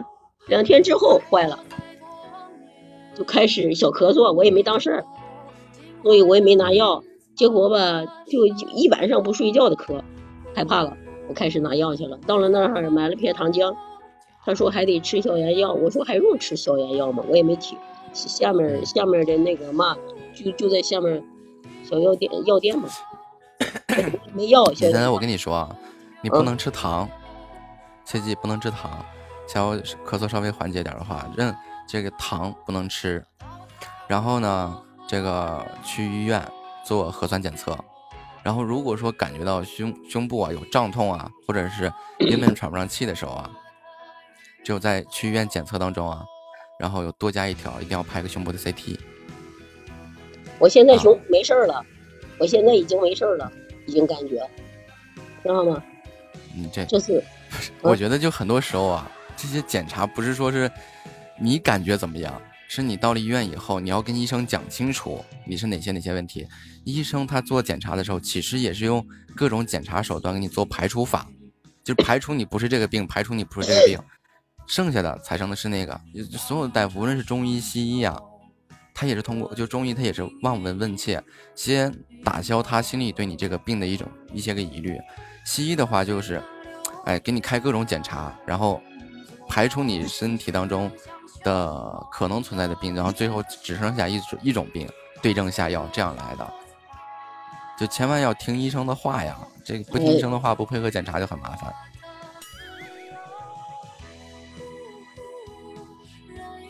这个那不是没病真弄出一身病来吗？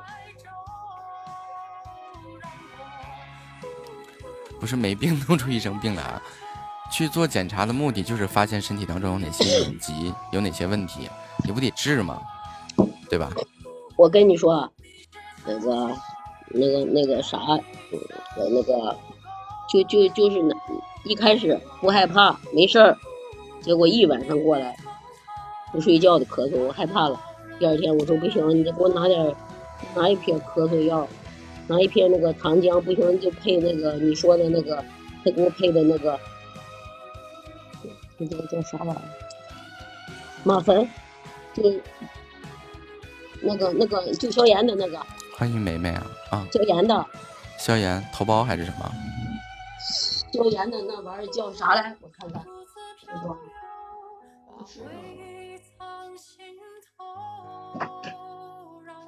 嗯，消消炎的有啥呀？不就就是那个那叫啥了？绿绿不是消炎的叫啥呀？你有你说说，很多种啊，你就就一种一款他给的，那叫啥玩意儿？我都吃完了他。给你开的啥呀？呃，这叫阿莫西林，啊，青阿莫。就是阿莫西林。他说你配点消炎药，我说要不来点消炎药吧，你。要不来点消炎药吧？是点菜呢。哎呀，对呀，可不就是跟他妈点菜一样？你我这个也不知道。我说我应该来感冒药是不是？他说你这又不是感冒，你就咳嗽，吃嘛感冒药？就按咳嗽治，这不扯吗？我现在我跟你说吧，这个阿莫西林，我说那么大药片也没吃过，首先你，你之前对青霉素过敏吗？我青霉素不过敏。我原先啊有一次那个甲状腺起疙瘩，他们给我啊做皮试，青霉素没事儿，给我输了十来天的液，知道吗？就输青霉素。就就输了十来天的青霉素。啊，就就是他不是那个上火嘛，上火造成了这个，就是咱们那个叫甲状腺嘛，那起疙瘩了嘛，他就给我甲状腺肿，对吧？对对，嗯，就是就是起了个硬疙瘩，回来人家我那会儿还在老家了，就是村上，人家那个护士给我做了个皮试，人家我看没事儿，他就给我输输了一气儿，我输了十十来天的青霉素，没事儿了，就下去了。另外，哎呦，你师傅这个输了十来十来天青霉素的时候，也是在小门诊输输的呀？这个话说说，我跟你说这个话都好几十年了。好几十年，欢迎戒不掉的冰咖啡，对，欢迎小苦不涩。我那会儿个当时也就是十多岁，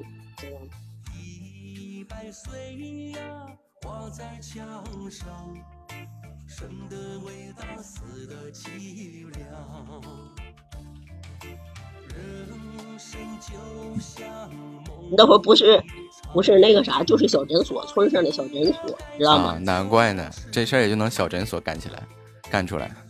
你的意思不应该干是吗？嗯、反正我如果说是这个大夫跟我说，这个要给我打十多天的青霉素的话，我就直接把这大夫弄死得了。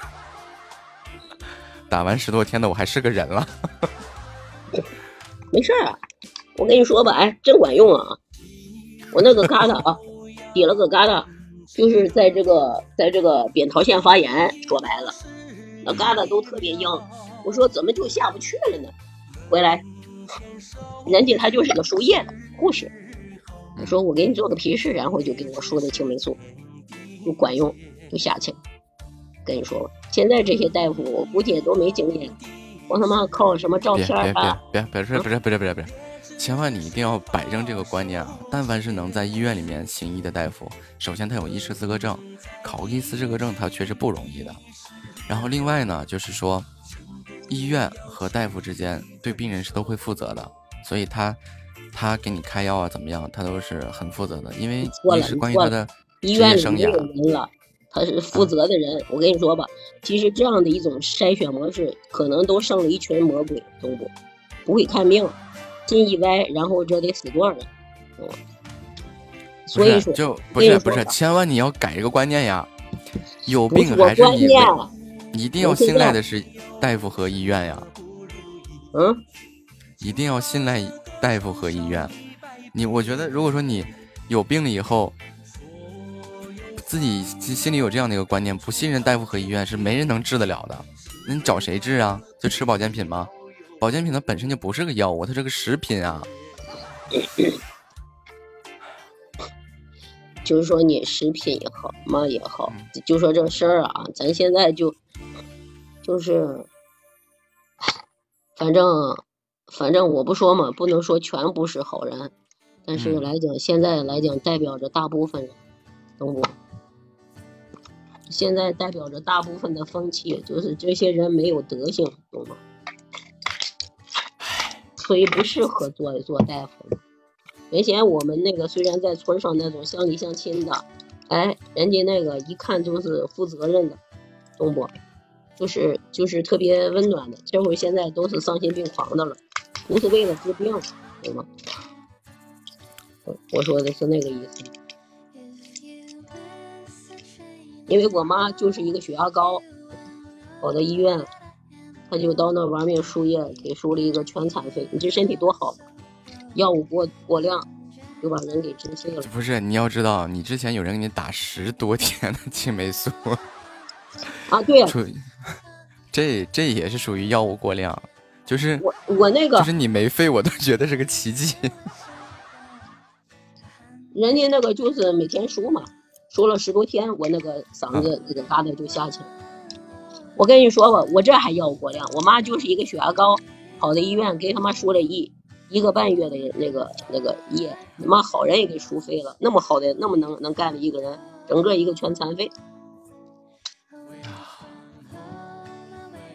所以我现在一到了医院，我说你也不看看，他可能就是因为感冒你冒。要说输了十十来天的我们这土霉素之类的，我到了医院说，我们这没有受风的一说啊，到这就输液，真他妈不够揍。你说，你说现在他那个输液应该有底线的嘛？你不能说那个这个这个月在这医院夸说底线输到半个月，又到那个医院夸又给你输半个月。嘻哈，你是哪座城市的呀？我是天津的，天津的呀？不是天津，这也是个大都市啊。他他他半个月半个月的开液体吗？开这些抗生素？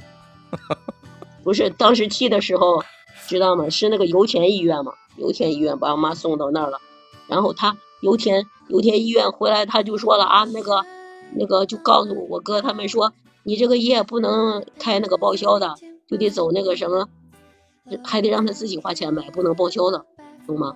就那个花了十来万把人给弄废了，这一帮还听大夫的，这一帮牲口都是气死我了，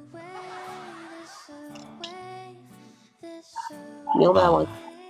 不是有一些药是没有花入医保，这个事情它，你不能说是拿以前的事情来评判现，就是来判断现在这个情况。我还现在我妈到我妈到现在有病，到现在五年了，把嗯我们家折腾的死去活来的，你知道吗？我爸现在把所有责任都都全都一张嘴都是我的事儿，知道吗？在医院里，上呢，在医院里，我跟你说吧，我就说了，你还输液玩命输那个，没有话语权，人家到那就听大夫的，听大夫治死了就是该死了，懂不懂？但但不是不是啊，不是啊，大夫，大然后呢当时就在油田医院呢，你懂吗在那治啊完了，后来我弟弟结果就拿着片子上市里专家那看了，说你这属于医疗事故，懂吗？用药过度。那就是说你们找的医院就有问题。然后呢，我他们也不粘涉了，我爸也然后再一个问题就是，去市里所谓找的这个专家，他是一个怎样的专家？这个也都不一定。这个东西 舌头根儿里回来之后事情，我跟你说吧，就别用他们说，就我们就按平常人这样说，就他妈一个没病的人，就靠医院里这样一路子折腾，不死他妈的那简直都是积了十辈子的德，懂吗？欢迎穷酸如怦然心疼心动啊！呃，不是我的意思是什么呢？这手机听到你手机响了，哎，你明白吗手机没响啊，我电话没响，就在我手边没响。啊，所以，我现在，我现在，我原先小时候，我我要是经常，我原先小时候有个毛病，嗯，就就经常爱上火，一上火就长针眼儿，就长那种眼里长长那个起那个那个那个那个针眼儿。嗯，回来呢，人家大夫哪回来了，都是因为村上的嘛，都是那个大哥都认识，然后那个就特别的热情，然后让我们那个回上我们家喊去了，然后就给打个针儿什么的。欢迎子木回家。对你大夫特别尊重，感觉倍儿好，知道吗？啊那个嗯人人家也能小感冒啊还是什么的都很很很好解决。哎呀，结果我说了，我们他妈一辈子也不一定上个医院。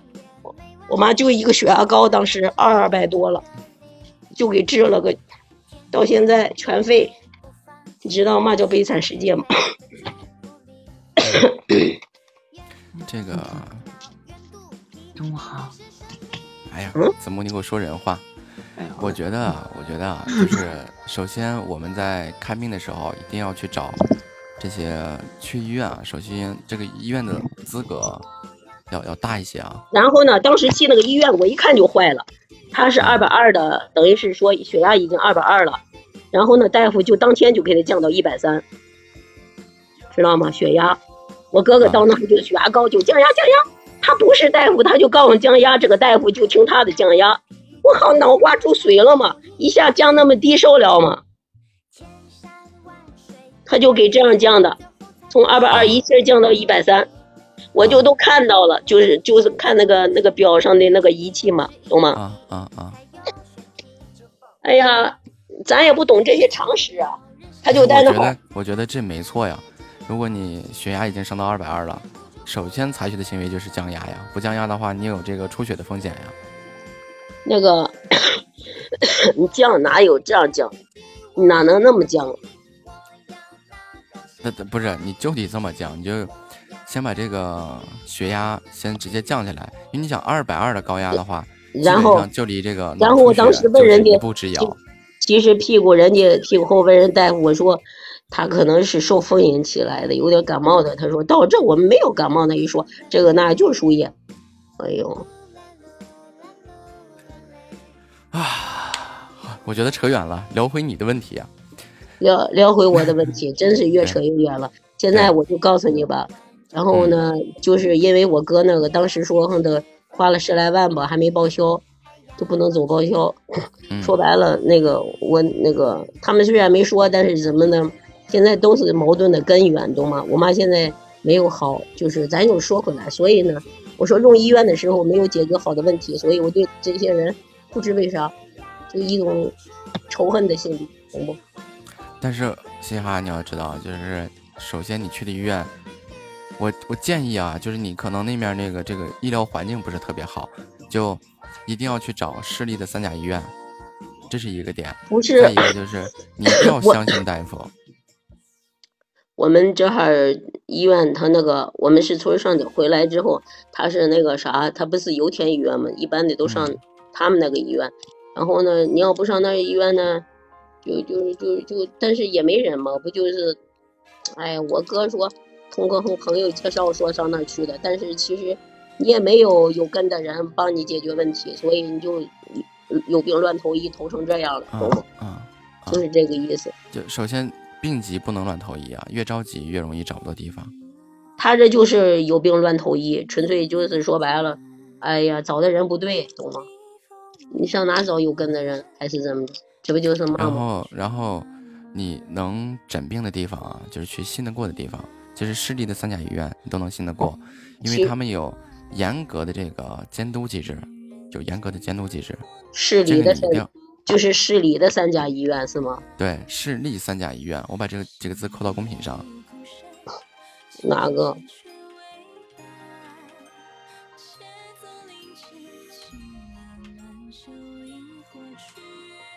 市立三甲医院，哦，一市定要立的。对，一定要去找这样的医院，也不是去网上搜啊，一般就是，呃，什么什么附属医院，或者说什么什么人民医院，这些基本都是市立三甲医院。医院的门口会挂着一块牌子，这是这个国家这个医疗部啊什么的给他发的这么一个匾，会挂在门上。我我我们我我们我们倒不知也不知道这些，因为后来那个大港医院就是在要不就上大港医院嘛，结果大港医院因为治死人的事儿，他妈天天在医院那烧纸闹事儿，那么大港医院回来关了一段时间。你想一个好人年轻人嘎死了，你想一个医院就因为一个医闹，它可以达到关门的情况的话，就证明这个医院不合规。市立的三甲医院如果出现医疗事故的话，也不可能关，它是不可能关的。所以你们去的这个医院就首先是这个问题。就是我们我们我我们当时不是上的大港医院，是上的油田医院。油田医院呢，就就就是还就是因为村儿上没医院，不就是个诊所嘛，所以不就有病，只能就说他想的第一件事就是上的是这种，呃，比比家里诊所大的医院。到了那儿跟他妈苍蝇似的，说白了也没个，也不知道谁会治不会治，你就碰了一个牲口大夫，他妈不会治，然后你就你这辈子就完了，知道吗？不是不是，这个这个，我觉得呀，首先这个问题就要一步步去找，就是大家对于这个医疗常识的匮乏，对于医院设立标准的这个要求的匮乏，人家人家那块儿的，就是就是那个医院，当时就是算在村上来讲，看着就是最大的医院了，因为油田是在一般一般卫一般镇上或者是怎么样啊，能信过的能信得过的地方叫做卫生站，这个是由政府成立你。想啊，村上他们觉着感觉哦，诊所不行就得上医院呗，就相信医院里的人就没有问题，所以他没有那种怀疑，懂吗？所以他就认为他们就是应该是都具备这些东西的。但是我不说嘛？就是就是这就是说嘛，就是平民对于这个医疗条件、医疗场所还有这些卫生知识的匮乏，才导致了发生这件事情。这个东西它有多方面的原因，我觉得不能完全归咎于这个这个这个地方，就是医生的身上，或者是医院的我身上。就我就跟我妈说，我就是说了嘛呢，我就说你就遇鬼了，懂吗？一系列的没有遇到人，他妈一系列的鬼，就遇到这些事儿，就刚着你倒霉，懂不懂？你就倒霉成这样。如如果说这这样聊的话，就可能还真的是有这样的问题存在，因为比如说镇上或者乡里啊，那地方叫卫生所，这是由这个政府成立的，政府成立的机构，所以它里面也是可以信得过的。但是除了这个镇上的或者是乡里的卫生所以外，别的都可以说是私营机构，而且在这个现在这个对于这个医疗环境监管这一块儿啊，政府也没有办法做到，就是你开个门诊，我就能知道你到底是有没有行医资格。尤其是乡村有很多赤脚大夫，咱不是说这这个赤脚大夫他怎么样，有好的也有不好的，然后他本身没有行医资格，就比较容易出现这个问题。因为赤脚大夫他他当时就找个，其实他就是找个赤脚医生，他也不啊，至于啊你听我讲完啊，就是赤脚大夫他一般都是传承的这种，家族传承的这种，有的是挺好的，有的可能就是突然之间，他就自己是非得当个大夫，觉得自己挺厉害的，就能当个大夫，他也有这样的，所以这个东西不能就是说，因为他这个监管力度不到位，所以我们没有办法你完全去取信于他。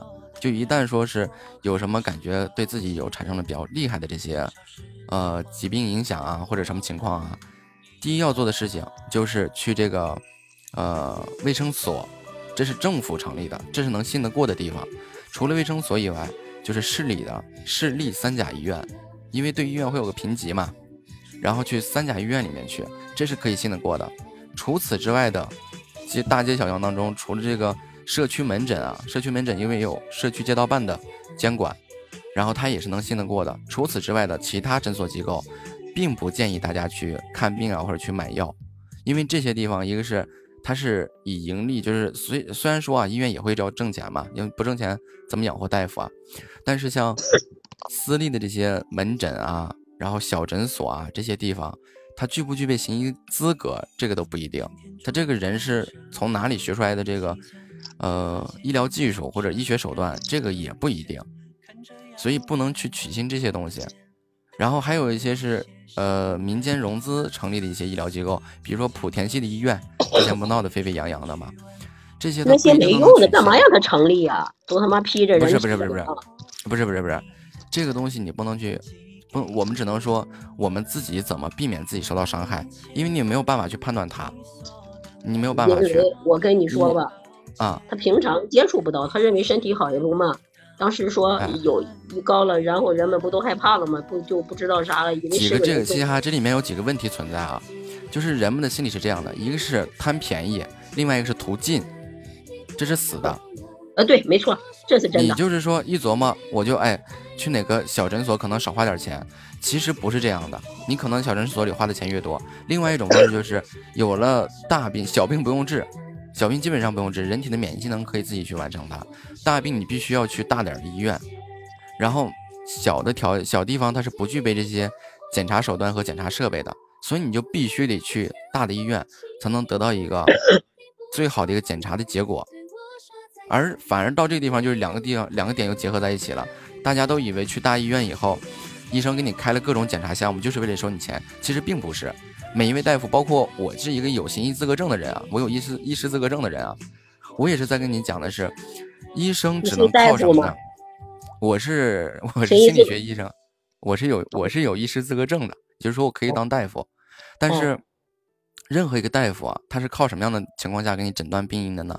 他都是靠排除法，确确实实都是排除法，尤其是西医排除法用的特别到位。就根据你的症状，因为很多临床的这些症症状，它都是相同的，你知道吗？比如说咳嗽啊，支气管炎会引起咳嗽，咽炎会引起咳嗽，鼻窦炎这些都可以引起咳嗽，就是各种咳嗽。就刚才薄荷说的是，他说白了，我们都是小地方的，不乐意去大医院。去大医院，人们可门槛可能更高。然后那个，哎其实现在的乡村的医保也好，农村医保也好，还城市的医保条件也好啊，大部分是都可以报销的。一定要信任大医院，一定要信任大医院里面的大夫，这是我想说的。别去看他给你开了一大堆诊查单啊、治疗单啊，乱七八糟的，他是为了给你治病，为了确诊你的病因是什么。你想，我是你是支气管炎引起的咳嗽，对吧？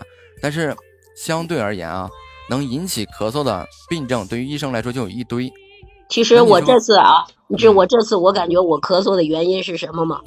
不能你感觉，你听我感觉说不出来，你怎么感觉？你是我感觉？我咳嗽的原因是因为我买了一袋儿那个那个那个球状的那个奶粉那个球，没吃完，散落在塑料袋里。本身说白了，一晚上了就不应该吃扔了，知道吗？我估计那不一定，有可能有治病的病因啊。但是嘻嘻哈哈我没有你感觉，当时我吃的时候，感觉。我感觉这个就应该扔，不应该舍不得。但是呢，我我我我结果鬼使神差，我搁肚子了，我搁嘴里吃了，然后呢，犯病了，知道吗？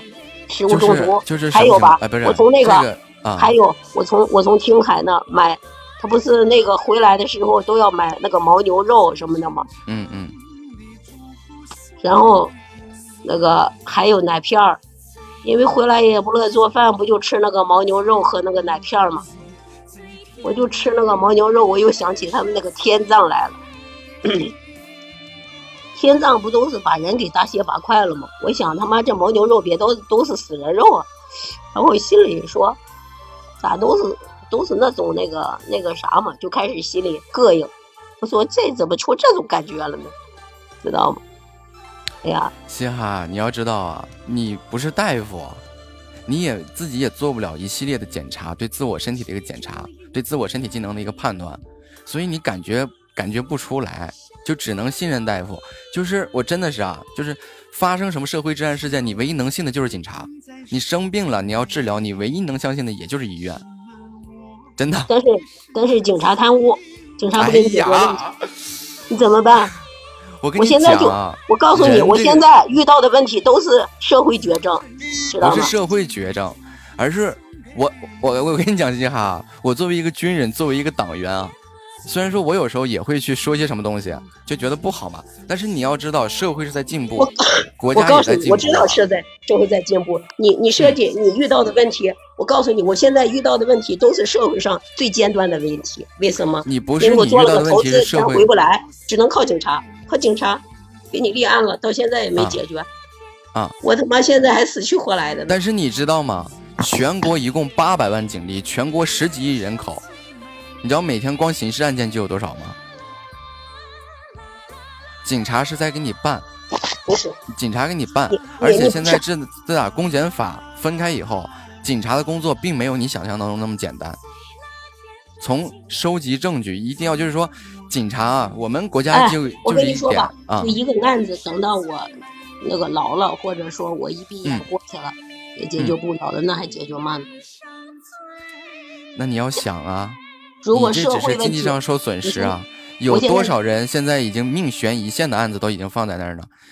不得分个轻重缓急吗？我们都是命悬一线，因为身家性命几十万，对吧？都扔在里面了。哎呀，就好气呀、对呀、那不是那现在现在我想我我就说这个事儿是啊，嗯如果说本身来讲这个事儿，因为又不是说小钱小钱，不是说可有可无，对不对？因为都已经涉及到了身家性命，懂吗？所以说它不是小事儿。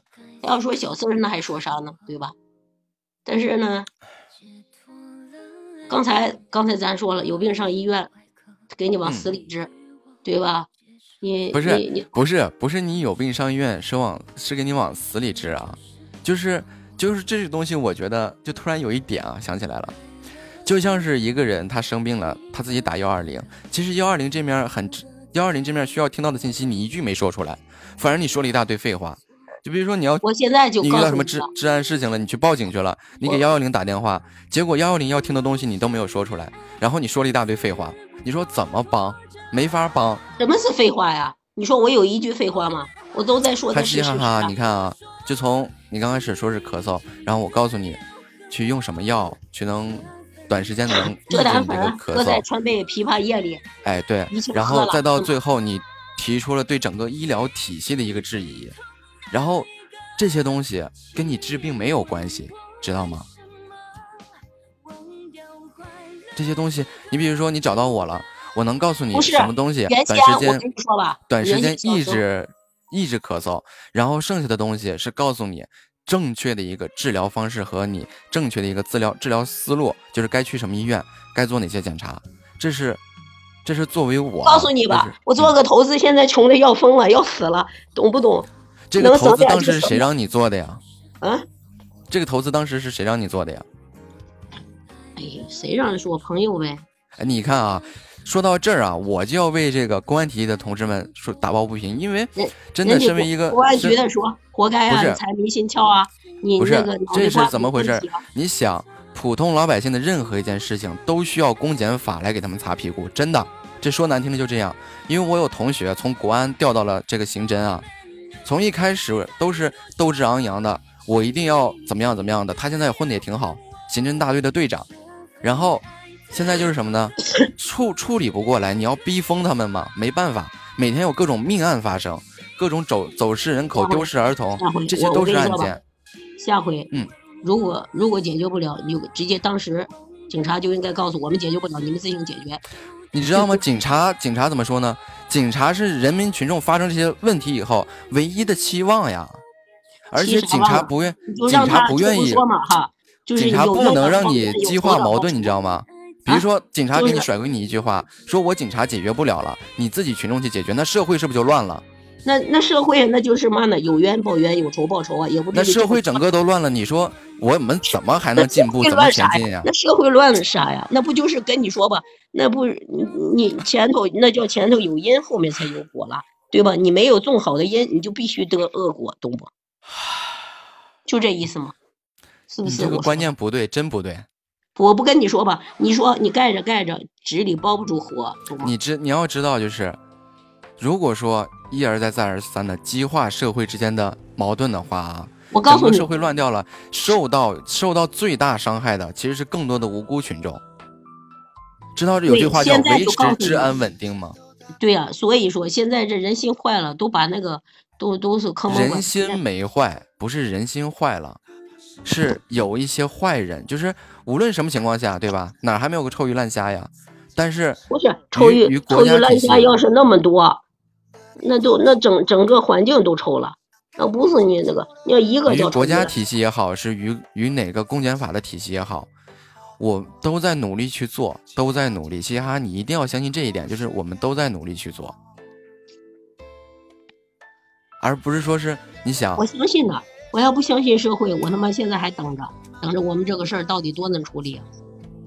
这次我旅游回来，他们说你你咋还不卖房子啊？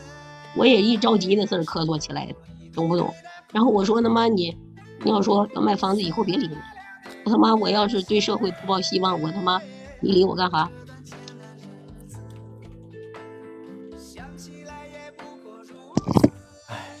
所以说，正确的方法和和冷静的大脑是能解决我们自身问题的唯一办法，嗯，知道吗？我感觉这个就是好像很简单的问题，咱们都解决不了呢，天天拖靠等，多那四个字儿。问题是我我进了，你知道吗？我把自己卷进了一个叫那个啥里面去了。你说，你说，你说啊，比如说当时，如果说警察，现在警察无论是这个反诈骗的怎么样的，天天都在宣扬各种奇奇怪怪的知识啊，就是为了让大家为为了让这些人民群众不去受到这些损害，已经在尽力了。你要真的，我说句实实在在的话，我问过我那同学，你为什么现在哎有点这么这么忙成这样啊？同学说，全国八百万警力，但是我们一共要管十几亿人口，你说这怎么办？你那一个人得管多少个人啊？你们的立足点就错了，啊？怎么就立足错了呢？言其病不治者，未得其术也，懂不？我我我懂，你解释一下。就是你这个有病，最后治不了是什么原因？就是方法不对，懂吗？方法不对，不是存在于方外力上法不对，还有一个啊。上医治未病，中医治已病，下医治大病，懂吗？不懂，不懂懂。这个又涉及到那叫啥来？就是说，这个事情的这个本末倒置，应该做什么，后面出现什么问题，社会性问题，它不是一下子形成的，懂吗？就是说，现在的人的人心浮躁，说已经饿到这个程度，不是一天形成的，懂不？中国成建国，新中国建国到现在一共多少年呀？难道你想回到清朝，还是说同时代下，美国现在是什么样？澳大利亚是什么样？东南亚国家是什么样？欧盟国家是什么样？中国很优秀了，知道吗？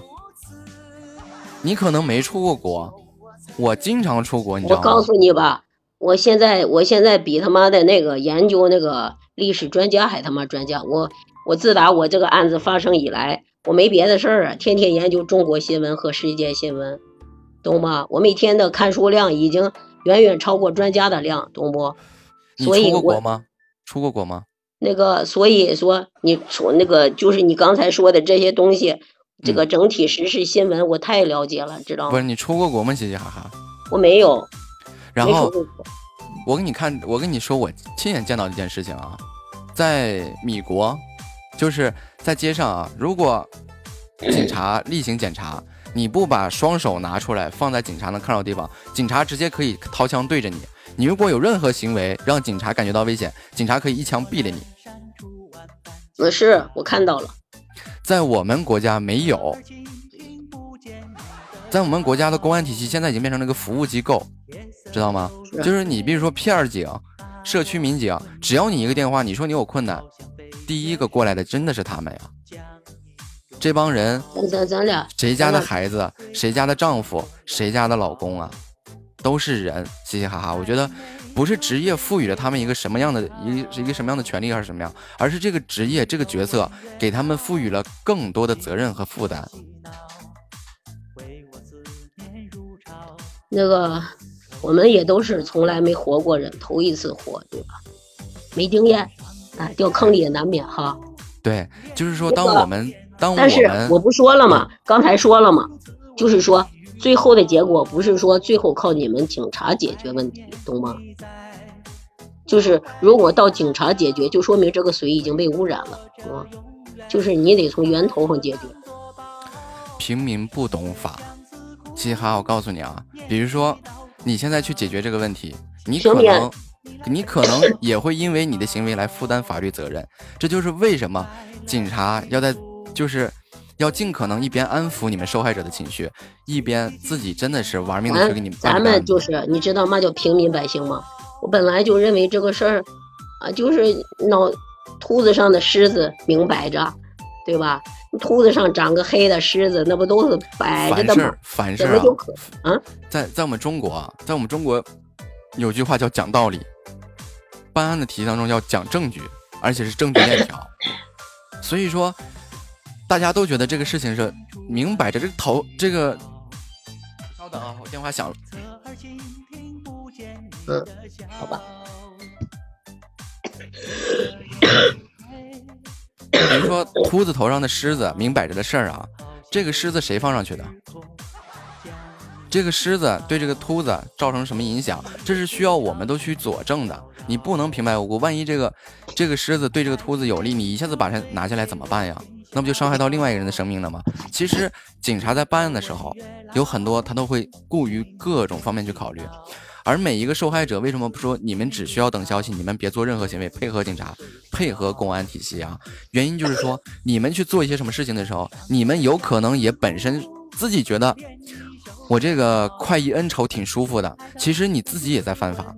那你说，警察明明知道你是一个受害者，回头因为你们自己用合法的方式去处理这件事情，你自己回头也得进去，你知道吗？就是聊到这儿，我就觉得觉得真的是啊，这个这种无论是法律的知识、科普的知识，真的是还得持续推进才行，简直了！你错了，你错了，你错了，知道吗？啊，你的想法都是错的，你这我的想盘水永远清不了。你这你们家里这碗水都是浊的，多人治啊，治靠治，靠治根本解决不了问题。啊！这是嘻哈，你知道吗？就是曾经自也是这个体系当中一员的我，在听到你这番言论以后啊，我真的是很难过，觉得觉得真的就像有一次我遇到一个主播啊，他问我，他说如果有一天有战争的话，你会怎么样？我说我会义无反顾的翻过身拿起枪，然后这个人对我说了一句什么？说是那我跟你想法不一样，他说我就立马就得跑。但是但是我就在想，不是不是，我现在啊咱们咱们现在这个问题越说越大了，就是说，既然都乐意活着，就是因为肯定有那个啥，嗯有牵挂呀，对吧？有希望啊，对吧？就是这个意思，就是说每个这人呢，个这些个希望你，这些个牵牵挂，一定要就细琢但是磨琢磨。但是但是现在的社会现在的国家给到我们的，你要对呀、先自己现在琢磨琢磨。我跟你说吧，原先疫情没有发生的时候，人们还都认为操有钱牛逼，四个人都牛逼。但是疫情发生之后，这帮有钱的忽然发现钱算个屁呀，对吧？啊。然后呢，跟我们不错的朋友，他们家的亲戚都移民国外了嘛，美国。说白了，原先高高在上的，现在感觉成了那个亡命天涯了，懂吗？就是不知哪天完蛋，知道吗？就是就特别想回来，没想到他们那控制不住，就是说钱现在有钱人的想法，整个的人的想法就都变了，知道吗？就是，嗯、就就就是还是说白了，回来都想着那个那个那个，真是有一种，嗯，那个那个有国才有家嘛，对吧？国家不稳定，多少钱啊？有。你都不敢出屋，你都不骂，你你是社会性的，你根本就不见撂倒了，全完蛋了，就是这个事儿。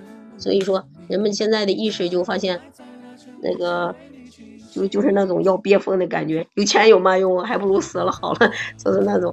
然后回回来还有一帮就是现在就是移民在美国的都，就是他回来他们这个亲戚，我们在一块说话，我说他会说你看看日子本来过得多好，非得移民。懂吗？移民现在那都后悔了，对吗？就是说，就是说，在这个再有钱，在生命面前都已经没保障了，然后你就感觉无依无靠了，完蛋了，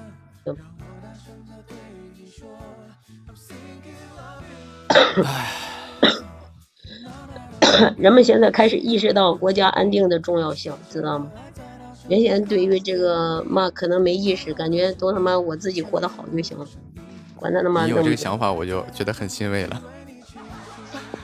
不是我有这想法，欣慰是现在这些人们都有这想法了，就因为这个疫情，让人们有有这个意识了。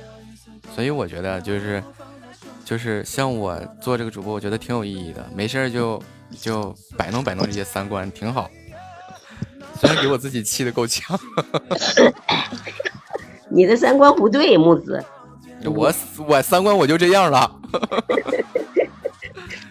就真的嘻哈，我本身是军人出身，嗯，然后呃我也是党员，然后这个我接触到的事情也特别多，而且我周边的这些朋友啊，在这个体系当中也都是各种角色，我真的亲眼看到过他们一个个是什么样子的，我也太知道了，我也体验过他们的生活，然后我同时就是因为我学的东西比较多嘛。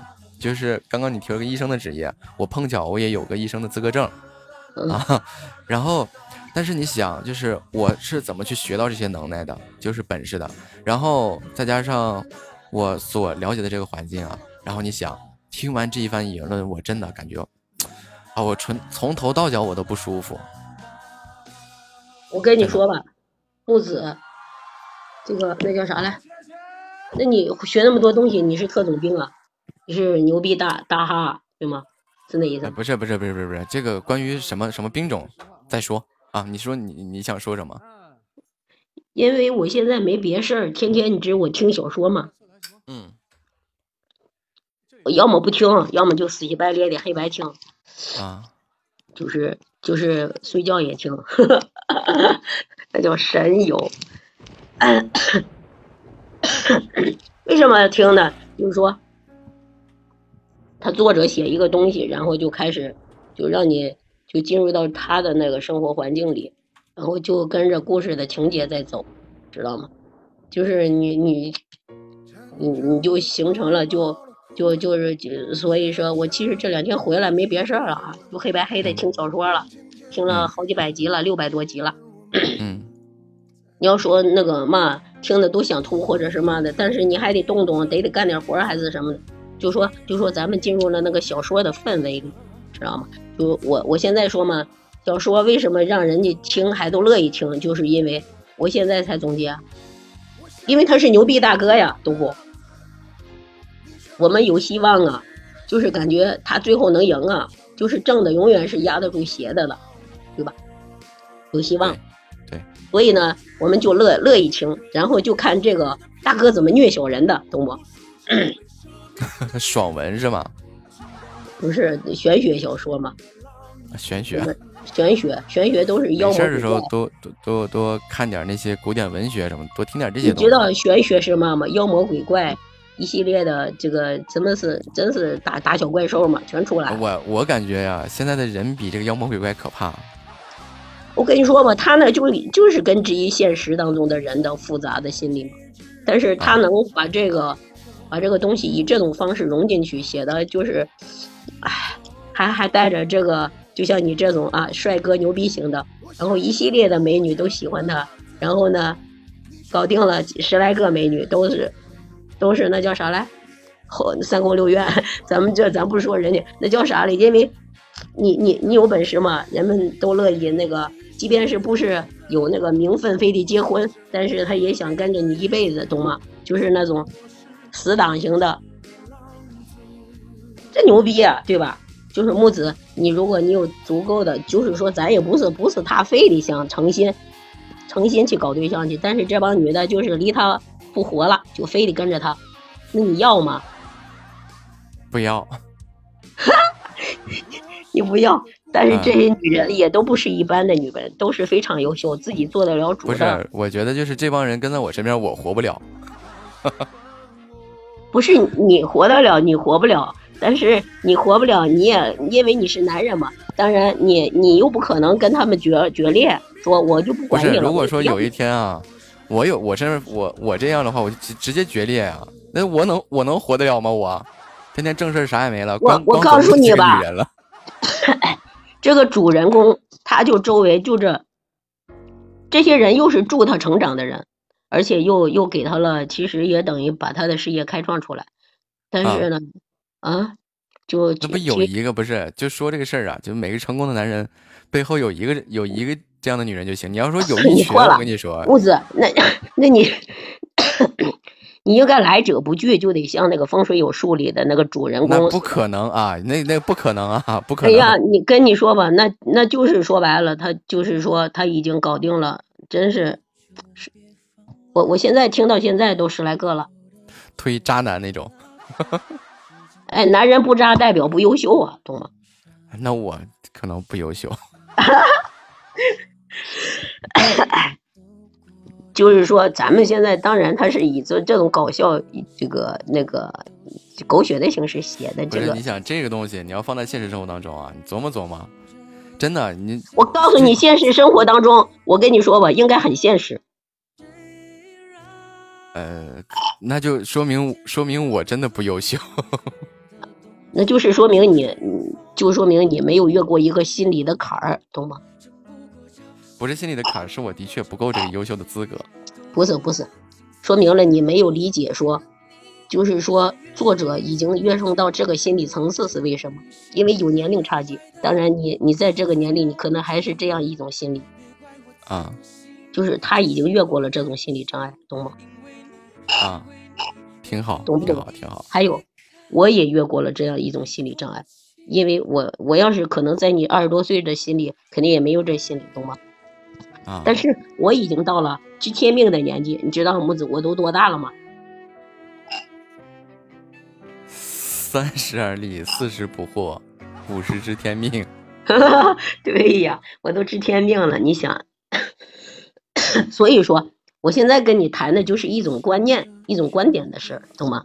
其实啊我们都要消失，从零到零，重要的是这个过程。他以小说的形式写的很精彩，懂吗？啊，我说的对吗？如果你这你这八个粉丝非得要跟你睡觉，非得要跟着你，而且他们想出各种招式来，哎，逼你就范，那你要还是不要？不要，要不好。而且我这里面还有男的，你说这是吧，维拉？欢迎平安是福啊！谁谁是谁是男的？谁是男的？就我我直播间里男男女女都有，这都跟我睡觉，我这这腰不行，受不了。男的也要啊！哎呀，下面的你们的小耳朵是不是听了要疯狂了？我跟你说的是，那个我跟你说的是，咱们在讨论一个比较现实的问题，就是挺现实的，其实，这这就跟那个啥似的，那个干大事的人，恭迎夏侯回家。夏侯，恭迎。有句话叫这个“成大事者不拘小节”，对吧？但是我就心想，曹操说的一句话。叫一屋不扫，何以扫天下？自己都 做不明白呢。你回来听听那个丸子讲的风水有数去。欢迎半妖逆袭啊！可以听一下，可以听一下。现在我感觉写的有点狗血，但是有一定道理啊。呃，古往今来，很多矛盾、很多观点啊什么的，都可能说彼此冲突，就可能说，呃，我站在哪个角度，我欣赏哪个观点，就。我欣赏的是这个曹操的这个观点，一屋不扫，何以扫天下？就觉得，呃，就咱们不能说是这个爱屋及乌、及梁上多。你知道皇上为啥要三宫六院吗？不知道。他为啥？我也没想过当皇上啊。其实我现在 不是现在，现在其实我又反过来考虑这个事儿，因为现在在听小说，我们在。不知这说白了，这不天上一句地上一句胡说八道吗？但是我们脑子瓜子就是发散性思维，对吧？想到哪说哪，是吧？就是说皇上其实孤家寡人也没嘛，为什么他要三宫六院呢？其实说白了，他还是你要说这样的皇帝，以这种联姻的方式，知道吗？那朱元璋就一个媳妇儿啊？啊？那朱元璋就一个媳妇儿啊？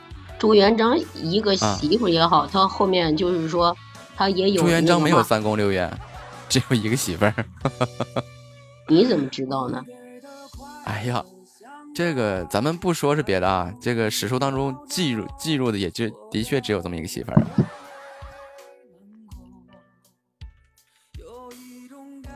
咱们别看朱元璋，咱看现在上下五千年这些皇上，现在这不刚过去吗？几十年的事儿，对不对？皇上为什么要显秀？要弄他妈三宫六院，要得弄出那么多人，还得弄成，哎呀，琢磨那么多太监，然后让他阉割，然后还弄出那个 嫔妃来伺候，为啥？我觉得他肾挺好。不是木子木子，你就打你生下来光溜溜的来，光溜溜的走，对吧？我们说每个人都是这样，是吧？嗯。所以说，其实从零到零的一个过程，对吧？嗯。但是呢，忽然有一天，你可能进入到一个爵位上了，角色上了，就是你可能左右 上千万人或者是上亿人的生命的时候，嗯，你是不是想着你更安全？欢迎菜菜回家。更强大一点不是，就是我对于古代帝王的这个这个这个。这个这个妻子这一块啊，琢磨的就是啥？古代帝王的妻子也就是一个，无论是这个唐太宗李世民，他的老婆是孝庄，呃，哎，唐太宗李世民的老婆是谁呀？长孙皇后，也就是文德。武媚娘嘛。啊？李世民的媳妇不武媚娘吗？武则天吗？那不是贵人吗？你管他啥啥人呢？咱就说吧，咱们现在就说，他是以正正正经的这些当时这些帝王在打天下的时候，呃，无论是这个朱元璋啊、李世民啊，他只有一个老婆，然后那之后对于皇室的这个江山是要传承的嘛？那可能说需要的这个子嗣就要比较多，那肯定就是这大萝卜一样。我跟你说吧，并不一定哪个孩子最优秀，对吧？你别光看一个朱元璋或者是啥，咱们现在因为咱们看的东西多着呢。你知道你知道那个啥是就是英国女皇第一个女皇叫啥呀？伊丽莎白。伊丽莎白，伊丽莎白，她当了女皇的第一件事是做的啥吗？啊，你说。就是说，她她为什么她当了女皇？她她想她想壮大势力，她想她不想当一天就完蛋。她为了巩固她的势力范围，所以她就联姻，懂吗？她就什么跟德国呀，跟什么周边的这些国家都是联姻关系。所以你看，现在美国不是一个简单的美国，懂吗？嗯。其实他们都是一家人。因为他们早就建立了联姻关系。大英帝国怎么建的？裙带关系，知道吗？啊，大英帝国是那个那个谁？呃，大大英帝国的建立是谁来着？拿破仑。拿破仑。日不落帝国。不是，不是建大英帝国这个女人做了一件，就是我当时建大英帝国的是拿破仑呀。不是号称日大英帝国，不是大英帝国建建的时候，他说白了，莎士就是这个这个第一个女王，她做了第一件事就是，呃，我看的这篇文章写的挺好的，知道吗？这孩子这他妈这个话说了都二十年了，其实人人家就是为了那个为了巩固势力嘛，然后就以联姻的方式，然后就开始拿下周边的国家。然后他不就形成了这种势力范围吗？拿下周边，那不还是拿破仑吗？我拿破仑是吗？拿破仑不法国的吗？法国拿破仑吗？法国人亚历山大大帝，我是记错了吗？记串了。女皇是伊丽莎白，你学点历史好不好？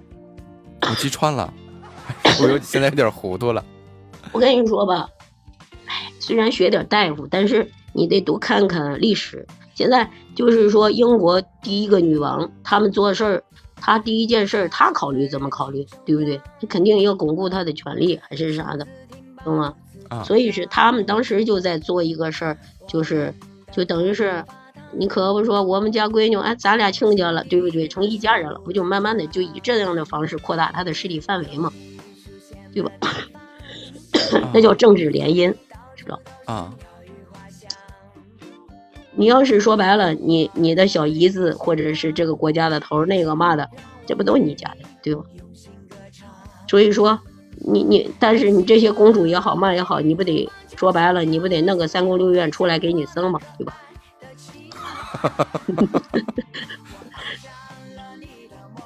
我说的就说，但但是这个话呀，虽然是嘛，但是这是历史啊，这是真实的历史，他们就靠这种方式。你以为现在西方国家代表的啥呀？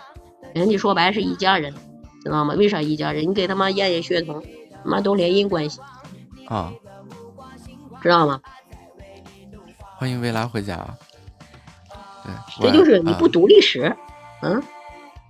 我不是，我今天是这这。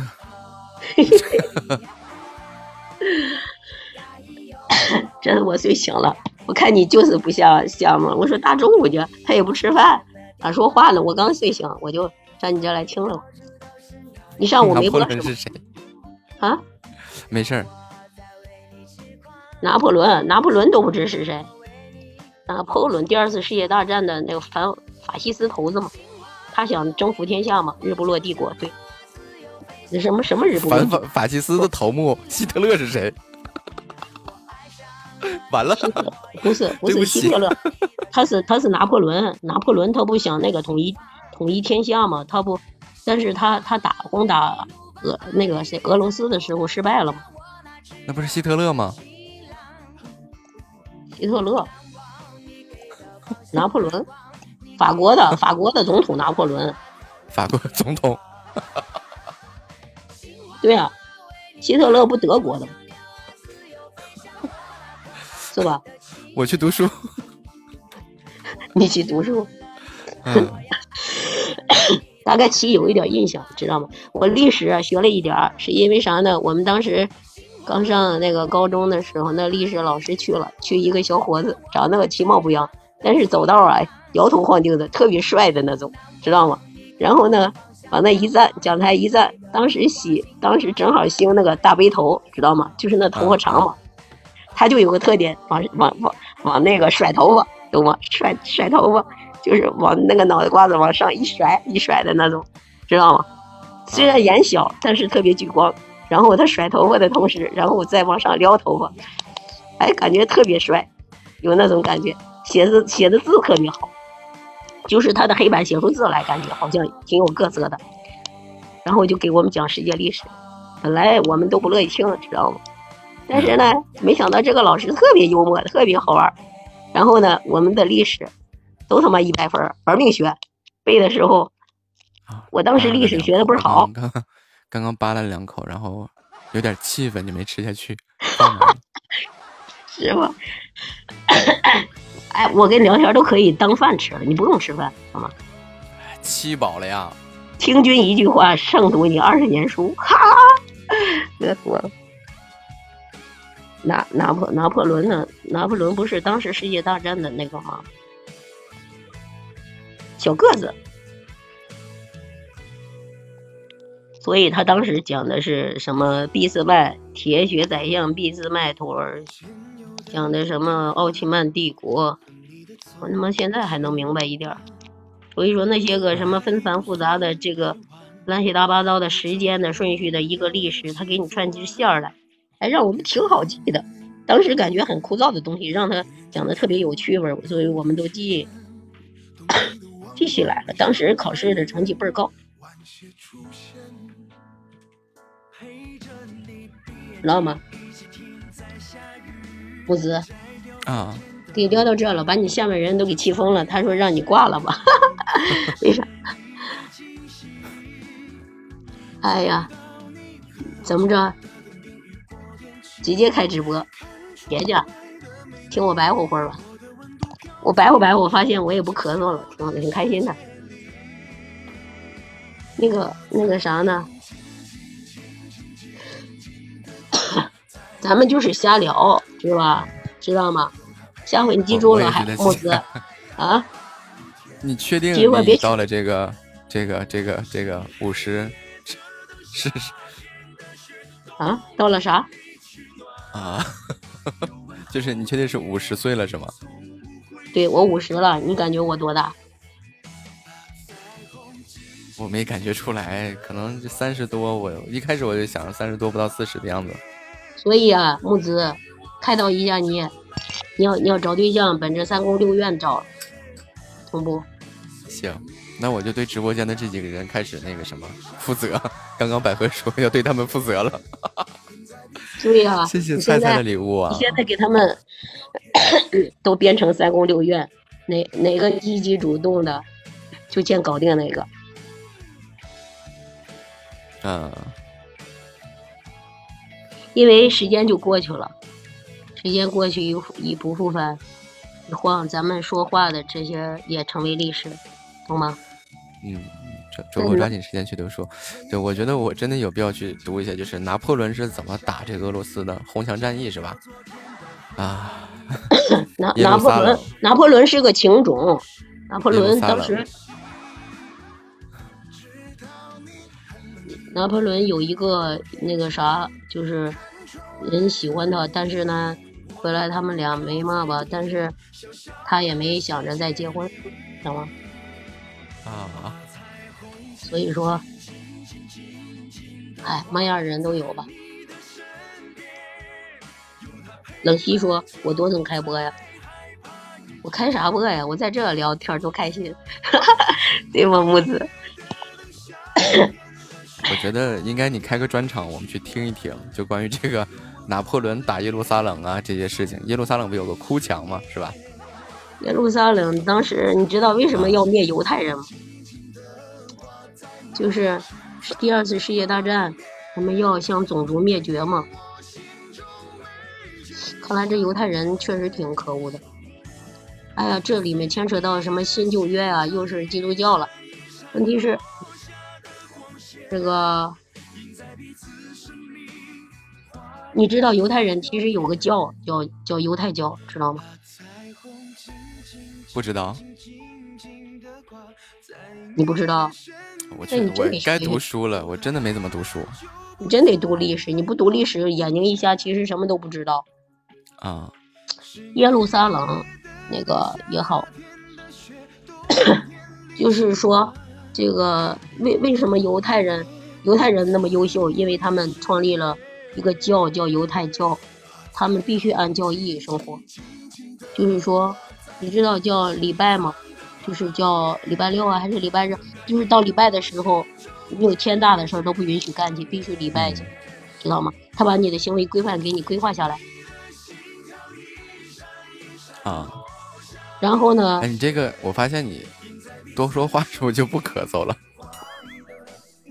是啊，那个没没错，我现在就是一晚上咳嗽，白天他妈的也不知咋回事儿，让你休息，晚上就疯了。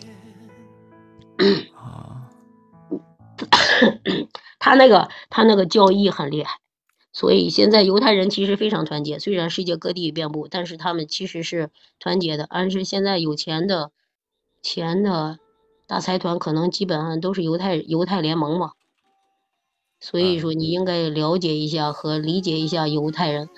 然后我读了一篇犹太专辑，就是喜马拉雅推的，就是叫那个可怕犹太人，但是我也给他改名字了。我当时一读，我说这人太他妈牛逼了，所以我给改成牛逼犹太人了。然后呢，喜马拉雅感觉我那个名字改的有问题，就把我前那俩字给给删了，知道吗？啊，其实他那个他这一本书也不长，才六几六十多集，我就给读完了。我那个我那个犹牛皮犹太牛逼犹太人的那个，其实那个听量啊点击量达到将近两万了，知道吗？啊，你可以听一下，这这篇文章其实是喜马拉雅在后台推的，还挺还不错，知道吗？然后你可以读读这个历史，这个什么嗯大英大英帝国第一代女王，他们怎么怎么考虑的，对吧？还有当时是什么情况？然后你再看看什么拿破仑，哎，哎，我这都是瞎看的。说白了，我乱七八糟的看的多了，就给你串一块儿了。啊，你说那个大英帝国的第一代女王被砍头的那个，谁知她是嘛？反正就是一代女王。当时，当时她作为女人执政，她的脑脑袋瓜子想的是啥？然后他就说的是，我现在跟你说的是联姻关系嘛。其实你说从从他们那时候到现在都多长时间了？他们他妈一直在跟他那个欧洲地区的这个国家各个国家。他其实没有多长时间呀。第一代女皇被砍头的那个叫 玛丽一世啊，咱不知道啊，我就跟你说，他从就从他们建，是就是说他从呃建国到他现在死了，他们都都在推行一种政策叫政治联姻的话，你想啊他得多少年了？哎，嘻哈，我待会儿三点半有个热门，我现在先下了，赶紧吃口饭，三点钟我再开。好吧，嗯，我先歇会儿，稍微歇会儿歇会。儿，歇会儿，嗯，嗯嗯，别累坏了你要咳嗽了，哎，你要咳嗽了可以最近嗓子也不太利索。那我们就聊到这儿啊啊，好，好的，谢谢，嗯，感再谢见。我给你刷点礼吧。好嘞，非常感谢，感谢大家对本场直播的支持与陪伴。我告诉你，我这礼物可不是白来的，都这都抢红包来的。这今天这个非常感谢，今天这个礼是抢红包来的，你给我发一个钻，我再给你凑一个。我我好穷啊，下午的吧？等热门的时候，呃，有礼物再送吧。非常感谢大家啊，好的，你歇会儿，嗯歇会儿。三，好的，再见，一，拜拜。拜拜。